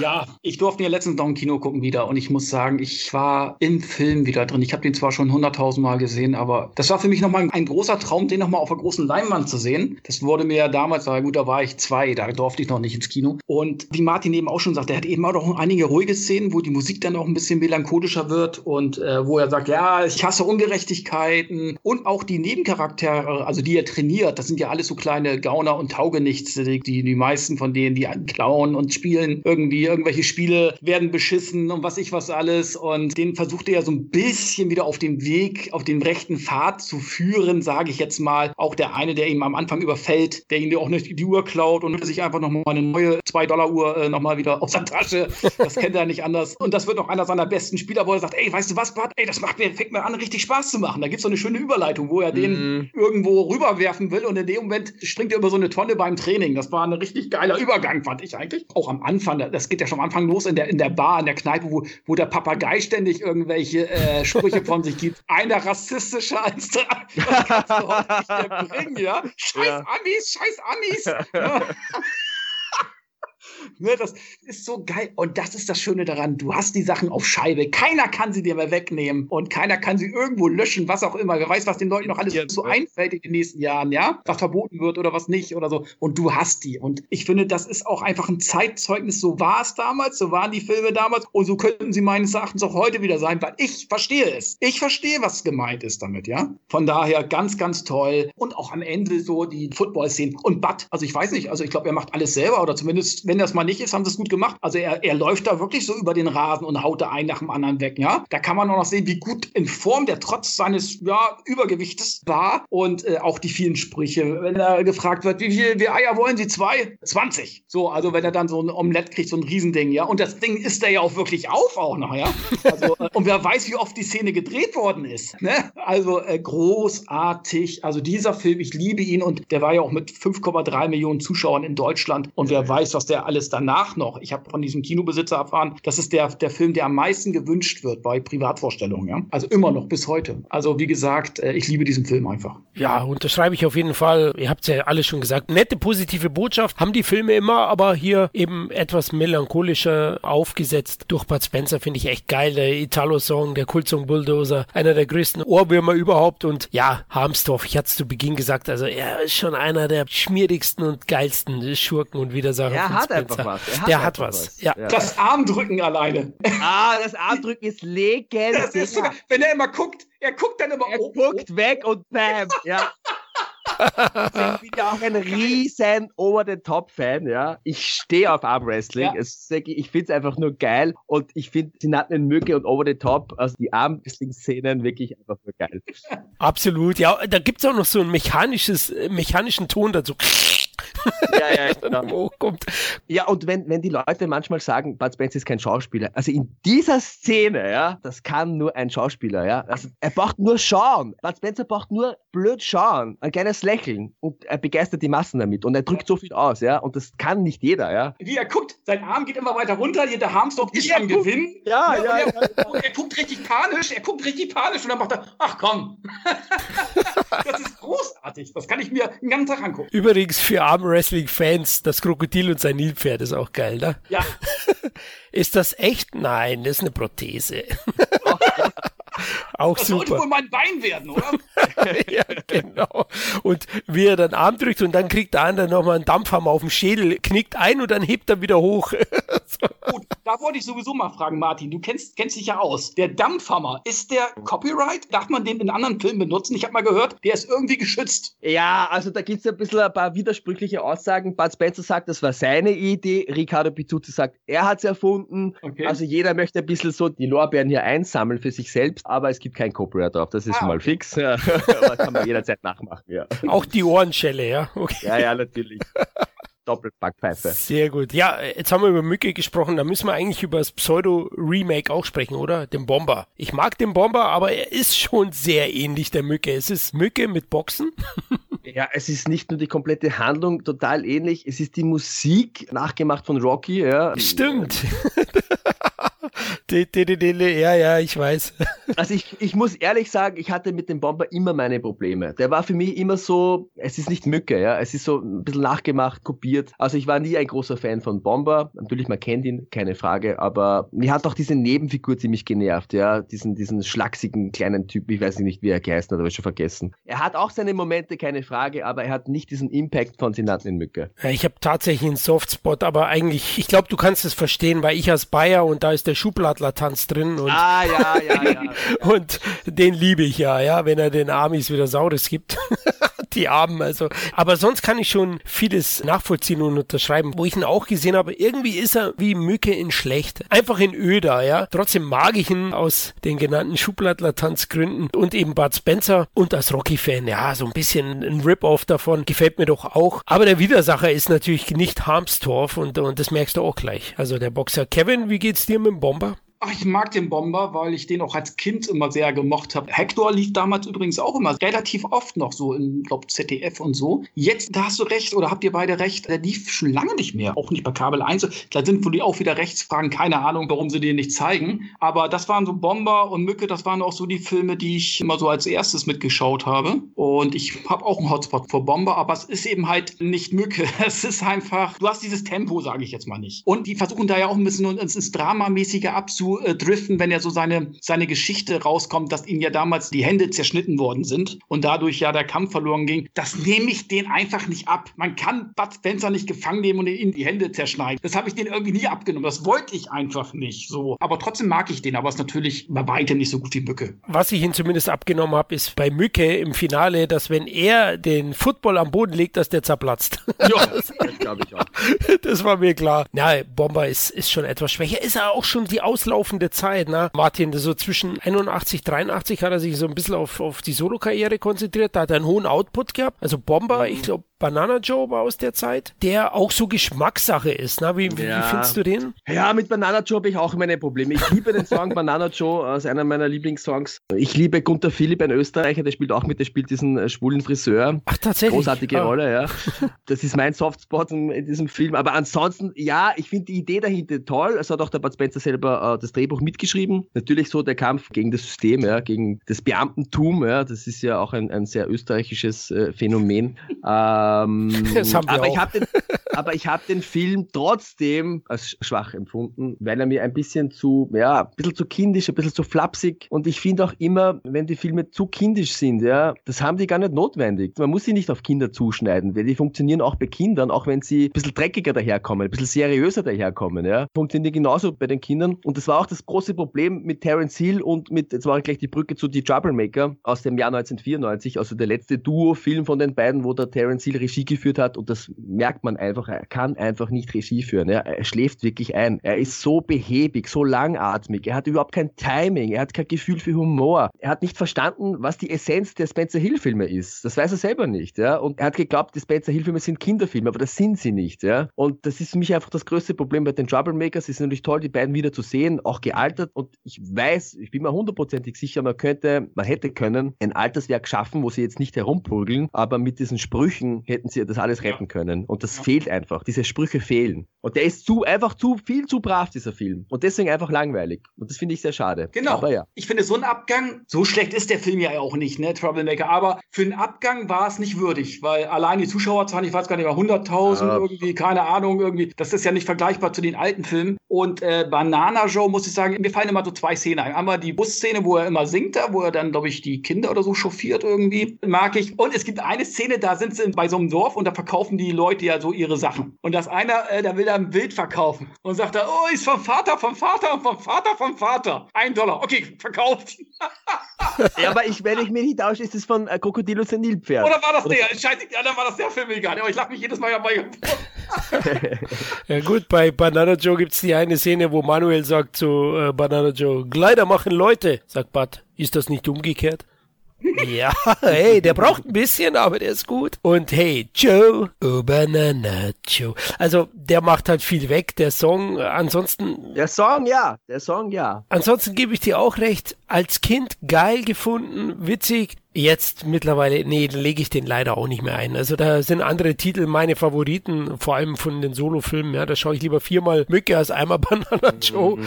Ich hoffe, ich tue jetzt keinem äh, Fan hier richtig weh, aber ja, ist okay, aber halt eben zu kindlich, teilweise auch ein bisschen öde. Exotische Kulisse ist noch ziemlich cool, aber die hatten wir ja davor dann in vielen Spencer Hill-Filmen, ne? also in zwei Asse trumpfen auf und zwei sind nicht zu bremsen. Da hat man ja auch schöne exotische Kulissen gehabt. Deswegen Banana Joe auch nicht so der große Hit gewesen. Na, wir hatten gesagt, Mücke, hast du gesagt, Kevin, 5,3 äh, Millionen, der hatte nur 1,1. Also was auch noch sehr beachtlich ist ja, natürlich. heutigen Filmen. Ja. ja, klar, klar. Aber ein Jahr später, du Bomber, selben Jahr 82 hatte 1,6, also schon ein ja. bisschen mehr. Ja. Aber ich sag jetzt mal, äh, der hat immer gute Zuschauerzahlen, sehr gute natürlich, keine Frage. Aber der Hill hatte dann immer noch ein Touchen mehr drauf an Zuschauerzahlen mit zum Beispiel, ja, wie hieß der denn, der immer rot sieht? Na, Supercop, den ich persönlich mag. Aber letzten Endes ist das ja eigentlich ein Scheißfilm, muss man ganz ehrlich sagen. Aber ich mag den. Aber wie viele Zuschauer der hatte, das ist Wahnsinn. Der hat ja, war glaube ich auf Platz 1 damals, äh, 1980 oder wann der kam. Ich mag den Film, aber wenn du jetzt den Film mit einem Bud Spencer Film vergleichst, finde ich, hat ein Bud Spencer Film irgendwie mehr Qualität. Okay, als Supercop hatte 3,8 Millionen Zuschauer, ja. glaube ich. Und ich muss intervenieren als Star Wars-Fan. Das Imperium war 1980 stärker in Deutschland. Übrigens der beste Star Wars-Film ja, aller gut, Zeiten. Auf Platz zwei. Aber klar, Platz 2 ist auch super und ich finde auch Super Cop ist auch nicht so ein Favorit von Terence Hill. Ich mag ja Renegade sehr gerne. Renegade ist, äh, ist, ist, ein großartiger Film. Ja. Das hängt, hängt auch wirklich viel mit dem Regisseur zusammen, ja, weil gerade dieser Regisseur, Barboni, muss man auch mal jetzt hochschätzen und wertschätzen, ja. Der hat genau gewusst, ein perfektes Timing, der hat auch ganz viel mit Running Gags gearbeitet, der hat genau gewusst, dieses Spencer Hill Muster, was das ist, wie das funktioniert und wie er die beiden einsetzen muss. Und die besten Filme hat er gemacht. Definitiv, weil du es gesagt hast, Regisseure Lupo hat er ziemlich viele gemacht, habe ich gesehen. Zwischen Mücke und ich glaube Banana Joe hat er fast alles gemacht. Also die beiden mit dem Außerirdischen hat er, hat er Regie geführt, Mücke hat er Regie geführt. Bud Spencer hat natürlich dann auch seine Favoriten gehabt und Barboni ist wirklich ein guter, ja. Also auch bei den Dur-Filmen. Western, die ersten beiden Western. Absolut, ja. Also klasse. Ah, Western. Kommen wir noch zum Western. Eine Faust geht nach Westen von 81, mhm. der nicht so bekannt ist, ganz ehrlich, aber der ist schon, schon recht gut. Ich habe den jetzt in der Vorbereitung nochmal angeschaut. Bud spielt ja hier so auch so ein Rumtreiber, der sich dann als Doktor ausgibt. Geht er auch in so ein Lokal und ja, die Westernstab freut sich, dass sie endlich wieder einen Doktor haben und er kriegt Essen umsonst und dann fragen sie, na, Herr Doktor, haben Sie noch einen Wunsch? Dann sagt der Bud, ja, einen zweiten Gang bitte. Ja, und, und was darf sein? Alles, was da ist.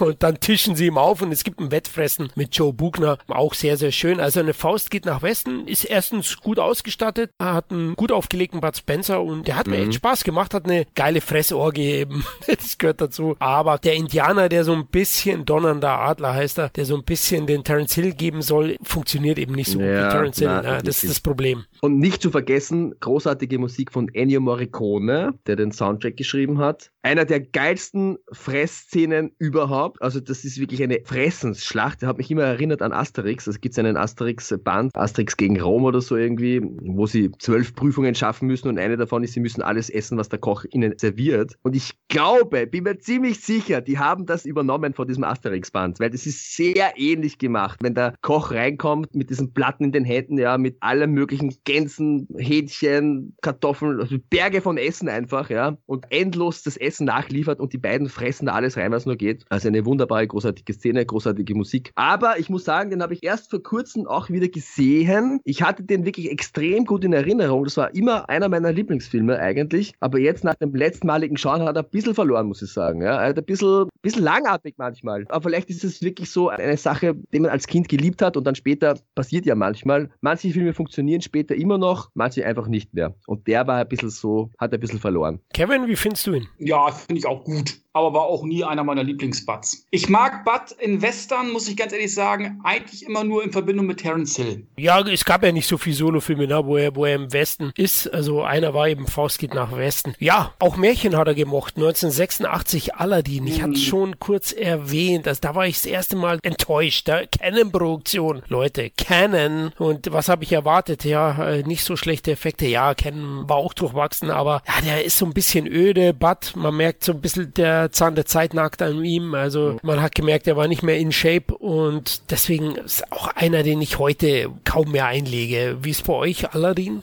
Ja, also ich lege lieber den Mantel des Schweigens darüber, ja. ja, sehr, sehr schwach. Also das kann man wirklich nur, wenn man ein Hardcore-Fan ist und sagt, okay, den brauche ich in meiner Sammlung, passt, einmal anschauen, genügt und dann ciao, baba. Sind wirklich sehr schwach, ja. Kevin, du als Videokit, du hast doch die Kassette bestimmt gekauft, geklaut, kopiert? die Sicherheitskopie gemacht, natürlich selbstverständlich.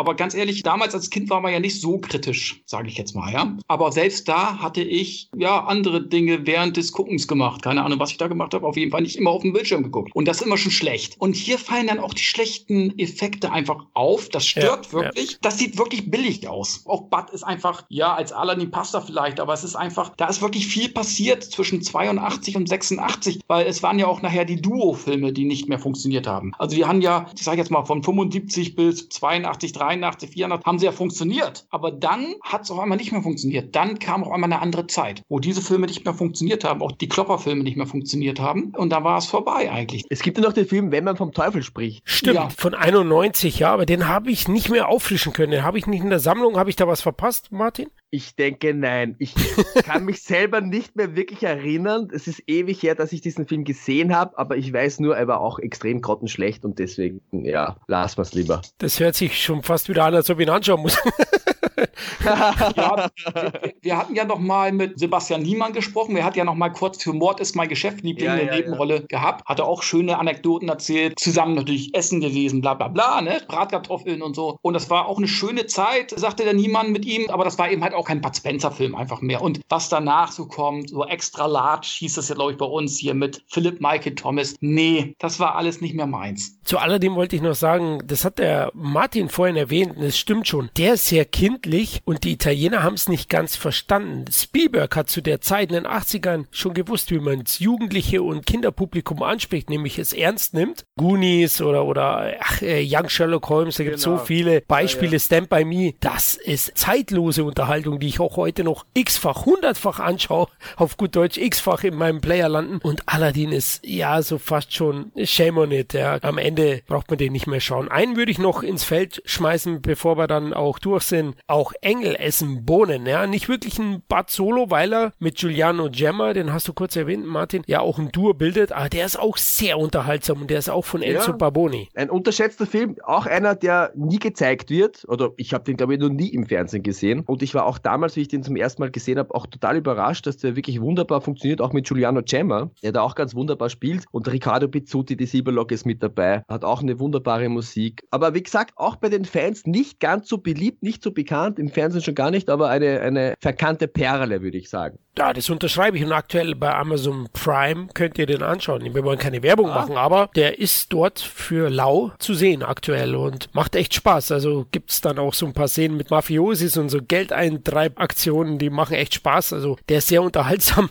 Übrigens gab es eine Fortsetzung genau, zwei ja. Jahre später ohne Bud Spencer mit Gemma und dem Wrestler Ricky Bruch, wenn ich richtig ausspreche. Den könnt ihr euch sparen. Ach ja, auch Engelessen wurden hier in Deutschland übrigens unter anderem auch der Dicke in Amerika. Es gibt ja immer oft so einen Titel, wie er war, bei den Spencer Hill Filmen, die ja in den 70ern bei Videoaufführungen immer mit einem anderen Titel wieder aufgeführt wurden, um den Leuten sozusagen das Geld aus der Tasche zu ziehen und sie zu verarschen. Unterstelle ich den mal, ja. Weil nicht jeder wusste, ach, der hieß doch anders vorher. Das ist bestimmt ein neuer Bud Spencer Film. Und haben die dann wieder ins Kino gebracht. Ja, haben wir einen erwähnenswerten Solo-Film vergessen? Kevin, fällt dir noch was ein? Nö. Nö, ich denke mal, wir haben alle so wichtige Solofilme, auf jeden Fall beliebte Solofilme drinne. Ja, vielleicht Bad der Genovenschreck, aber. Ja, okay, gut. Nee, war, war jetzt auch nicht meins. Ja, also der Butt hat auch so ein paar Ärztefilme gemacht, ja, die sind jetzt total unbekannt. Also es kennen wirklich nur die Fans, wo er wirklich seriöse Rollen gespielt hat. Meistens war das jetzt vor dem Durchbruch mit Terence Hill gemeinsam. Kann man anschauen. Ist in Ordnung, ist okay. Man sieht, also Butt kann auch äh, wirklich Schauspielern ernste Rollen, das funktioniert auch wunderbar. Aber ja, solomäßig, glaube ich, sind wir ganz gut durchgekommen. Es sind ja so viele, er hat ja so viele Filme gemacht. Das ist ja. Das stimmt, aber ich denke, er war ein guter Tänzer, den Charleston.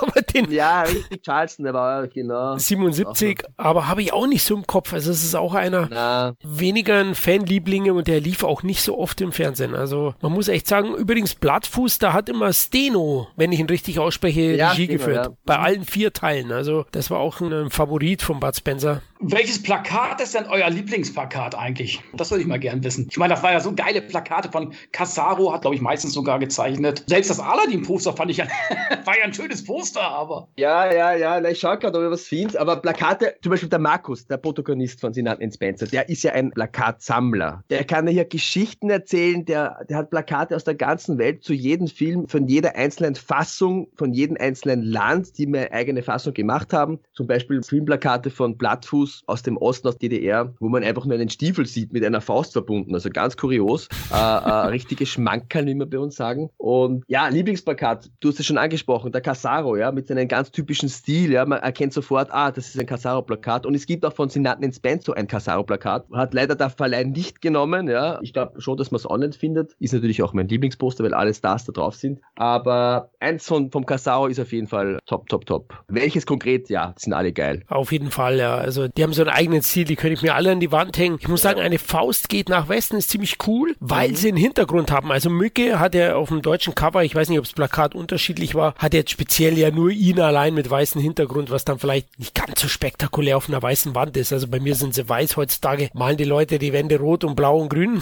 da passt es vielleicht besser, aber ja, Casaro, oder? Was ist bei dir, Kevin? Was, das ist schwierig. Das war auch eine blöde Frage von mir eigentlich. es sind eigentlich alle geil, auch von Terence Hill oder auch von den beiden Duo-Filmen. Vier Fäuste von Halleluja zum Beispiel, den schlafenden Joe oder so. Ich glaube, es ist vorne drauf irgendwie. Und ach, das waren so geile Poster. Da ist schon wirklich so, die kannst du dir alle äh, hier hinhängen. Und jeden Tag hättest du neun Favoriten wahrscheinlich. Denke ich auch, ja. Ja, dann würde ich sagen, sind wir am Ende angekommen. Ne? Also hat richtig Spaß gemacht. Daher würde ich mich freuen, Martin. Auf ein Wiedersehen. Ne? ja, aber unbedingt. Also wir haben ja doch so, so viele Themen Themen gar nicht angesprochen. Ja, da gäbe es ja noch so viel zum Erzählen, aber natürlich, Herr Bud Spencer, äh, klar, da könnte man ja tagelang drüber diskutieren. Absolut, ja. Auf jeden Fall vielen lieben Dank nochmal fürs Vorbeischauen. Ne? Ja, aber gerne. Es macht immer Spaß mit Kollegen über ernsthafte, wichtige Themen, über, über Weltkulturerbe zu äh, philosophieren. Da kann man jederzeit drüber plaudern, keine Frage. Danke, danke. Das geht runter wie Öl, ja. Ach, übrigens, eine Frage habe ich noch. Wie Bitte? fandest du die Bud und Terence Ploitation ja, ja, ja, ja, das ist ein eigenes, das ist ein eigenes Kapitel. Für die Zuhörerinnen und Zuhörer, die das vielleicht nicht wissen, ja, aber es gab da wirklich, ja, eine Kopie von Bud und Terence, ein mhm. großer Dicker und ein schlachsiger Typ. Die waren gar nicht mal so unerfolgreich, ja. Die sind mhm. quasi im Fahrwasser von Bud und Terence, die hier eine Weltkarriere gestartet haben, äh, wo ja wirklich jedes Jahr zwei, drei, manchmal auch sogar vier Filme rausgekommen sind. Die haben ja wirklich so viele Filme produziert mit so einem großen Erfolg, dass sich da andere Produzenten gedacht haben, na Moment, das machen wir auch. Wir, wir suchen zwei ähnliche Typen, machen eine ähnliche Geschichte Geschichte, Prügelszenen, ähnliche Filmtitel natürlich mhm. und schau mal, was passiert. Und das war, ja, kann man sich anschauen. Natürlich merkt man einfach, das ist nicht Bart und nicht Terence. Ja. Es ja. ist eine Kopie, es funktioniert nicht so. Es gab sogar mal eine Kopie von Deutschland in den 90er Jahren, glaube ich, war das. Ein Pilotfilm hat überhaupt nicht funktioniert. Ja. Das einfach eins zu eins zu übersetzen nach Deutschland. Aber jedes Plagiat ist ja quasi nur eine, eine Anerkennung vom Original. Das stimmt. Übrigens in den 90ern gab es sogar ein Plagiat, ein deutsches von, von El Bandi, ne? Deutsche Version. Oh, ja, auf RTL, ja, aber richtig schlecht, ja. Keine Frage, muss man auch erstmal hinbekommen. Auch in Russland habe ich, in Russland habe ich das auch erlebt, ja. Oh. Eins zu eins, jede Szene genau gleich gefilmt, andere Schauspieler, andere Dialog, aber die Szenen eins zu eins gleich nachgestellt, ja. Ach, Unglaublich. Okay, da braucht es kein Regisseur eigentlich. Ja, Martin, wir wünschen dir weiterhin viel Erfolg und freuen uns schon auf deine kommenden Projekte. Ne? Steht irgendwas an, was Spruchreifes? Ja, naja, spruchreif ist noch nichts. Also ich arbeite gerade äh, an einer neuen Doku über Darts. Ist ja auch ein sehr spannender Sport. Gibt hier einen Österreicher, ah. der Mensur, Mensur Sujovic, ein Wiener und einer der weltbesten Spieler. Und der ist halt in, in Großbritannien ein Superstar. In Österreich kennt ihn kein Hund. Ist nicht spannend, wird dort gefeiert und bei uns ist er halt einfach ein, ja, kann man schon mal drüber streiten, ob Darts ein Sport ist. Ja, viele sagen nein. Ich muss das sehr wohl bejahen. Ja, jeder, der mal Dartpfeile geworfen hat, äh, weiß, wie schwierig das ist, das zu treffen, was man da wirklich will. Genau. Also es ist auch eine, eine, ja, eine sogenannte Heldengeschichte über den Mensur, über seine Lebensgeschichte und das, was er noch erreichen wird. Und an dem arbeite ich gerade und ich hoffe, es wird nicht so lange dauern wie bei Bud Spencer, nämlich acht Jahre. Also wenn es nur fünf sind, auch lange genug, aber. hoffentlich, hoffentlich, vielleicht können wir hier, äh, indem wir hier eine Plattform dir geben, vielleicht können wir die Zeit verkürzen. Es gibt gerade in Deutschland ganz viele Darts-Fans, also vielleicht ist ja der eine, eine oder andere dabei. und sagt, ja, auf das Projekt warte ich. Ich schaue es auch gerne, aber wie habe ich es früher genannt? Spicken. Hat man das früher schon Darts genannt? Ich weiß es gar nicht, ganz früher. Nee, oder? Habe ich noch nie gehört. Also ich liebe auch das. Die WM gucke ich mir auf jeden Fall immer an. Und ja, gut, ein bisschen die Magie hier, seitdem Bahnefeld und die ganzen alten Säcke nicht mehr so da. Ja. Aber es sind noch einige gute neue dazugekommen. Ja, das muss man sagen. Gerade bei den Deutschen mit Max Ja, Hopp und ja. vielen anderen, die sind jetzt im Kommen, ja, die mischen schon auf ein bisschen. Okay, aber Taylor holen sie nicht, oder? Ela holt sie nicht mehr, ja, aber es gibt genug äh, kuriose Vögel Ja. dabei. ja, das stimmt. Das ist wie bei Over the Top, wenn man ehrlich ist. Genau, ja, richtig. Ja, liebe Hörer und Hörerinnen, wir hoffen, dass es euch gefallen hat und ihr den ein oder anderen Spencer-Filmtipp mitnehmen konntet. Wir würden uns freuen, wenn ihr uns nach dem Motto liken, teilen, liebhaben, helft für andere besser sichtbar zu werden, damit unsere CT-Familie noch größer wird. Zudem könnt ihr uns auch weiterhin auf Patreon finanziell etwas unter die Arme greifen, um den Podcast und Blog möglichst kostenneutral zu halten. Dann macht's gut. Ciao. Bye, bye. Auf Wiedersehen, aber es eilt nicht. Sin Entertainment Talk, der Podcast des Entertainment Blogs. Mehr Fan Talk über Filme und Serien.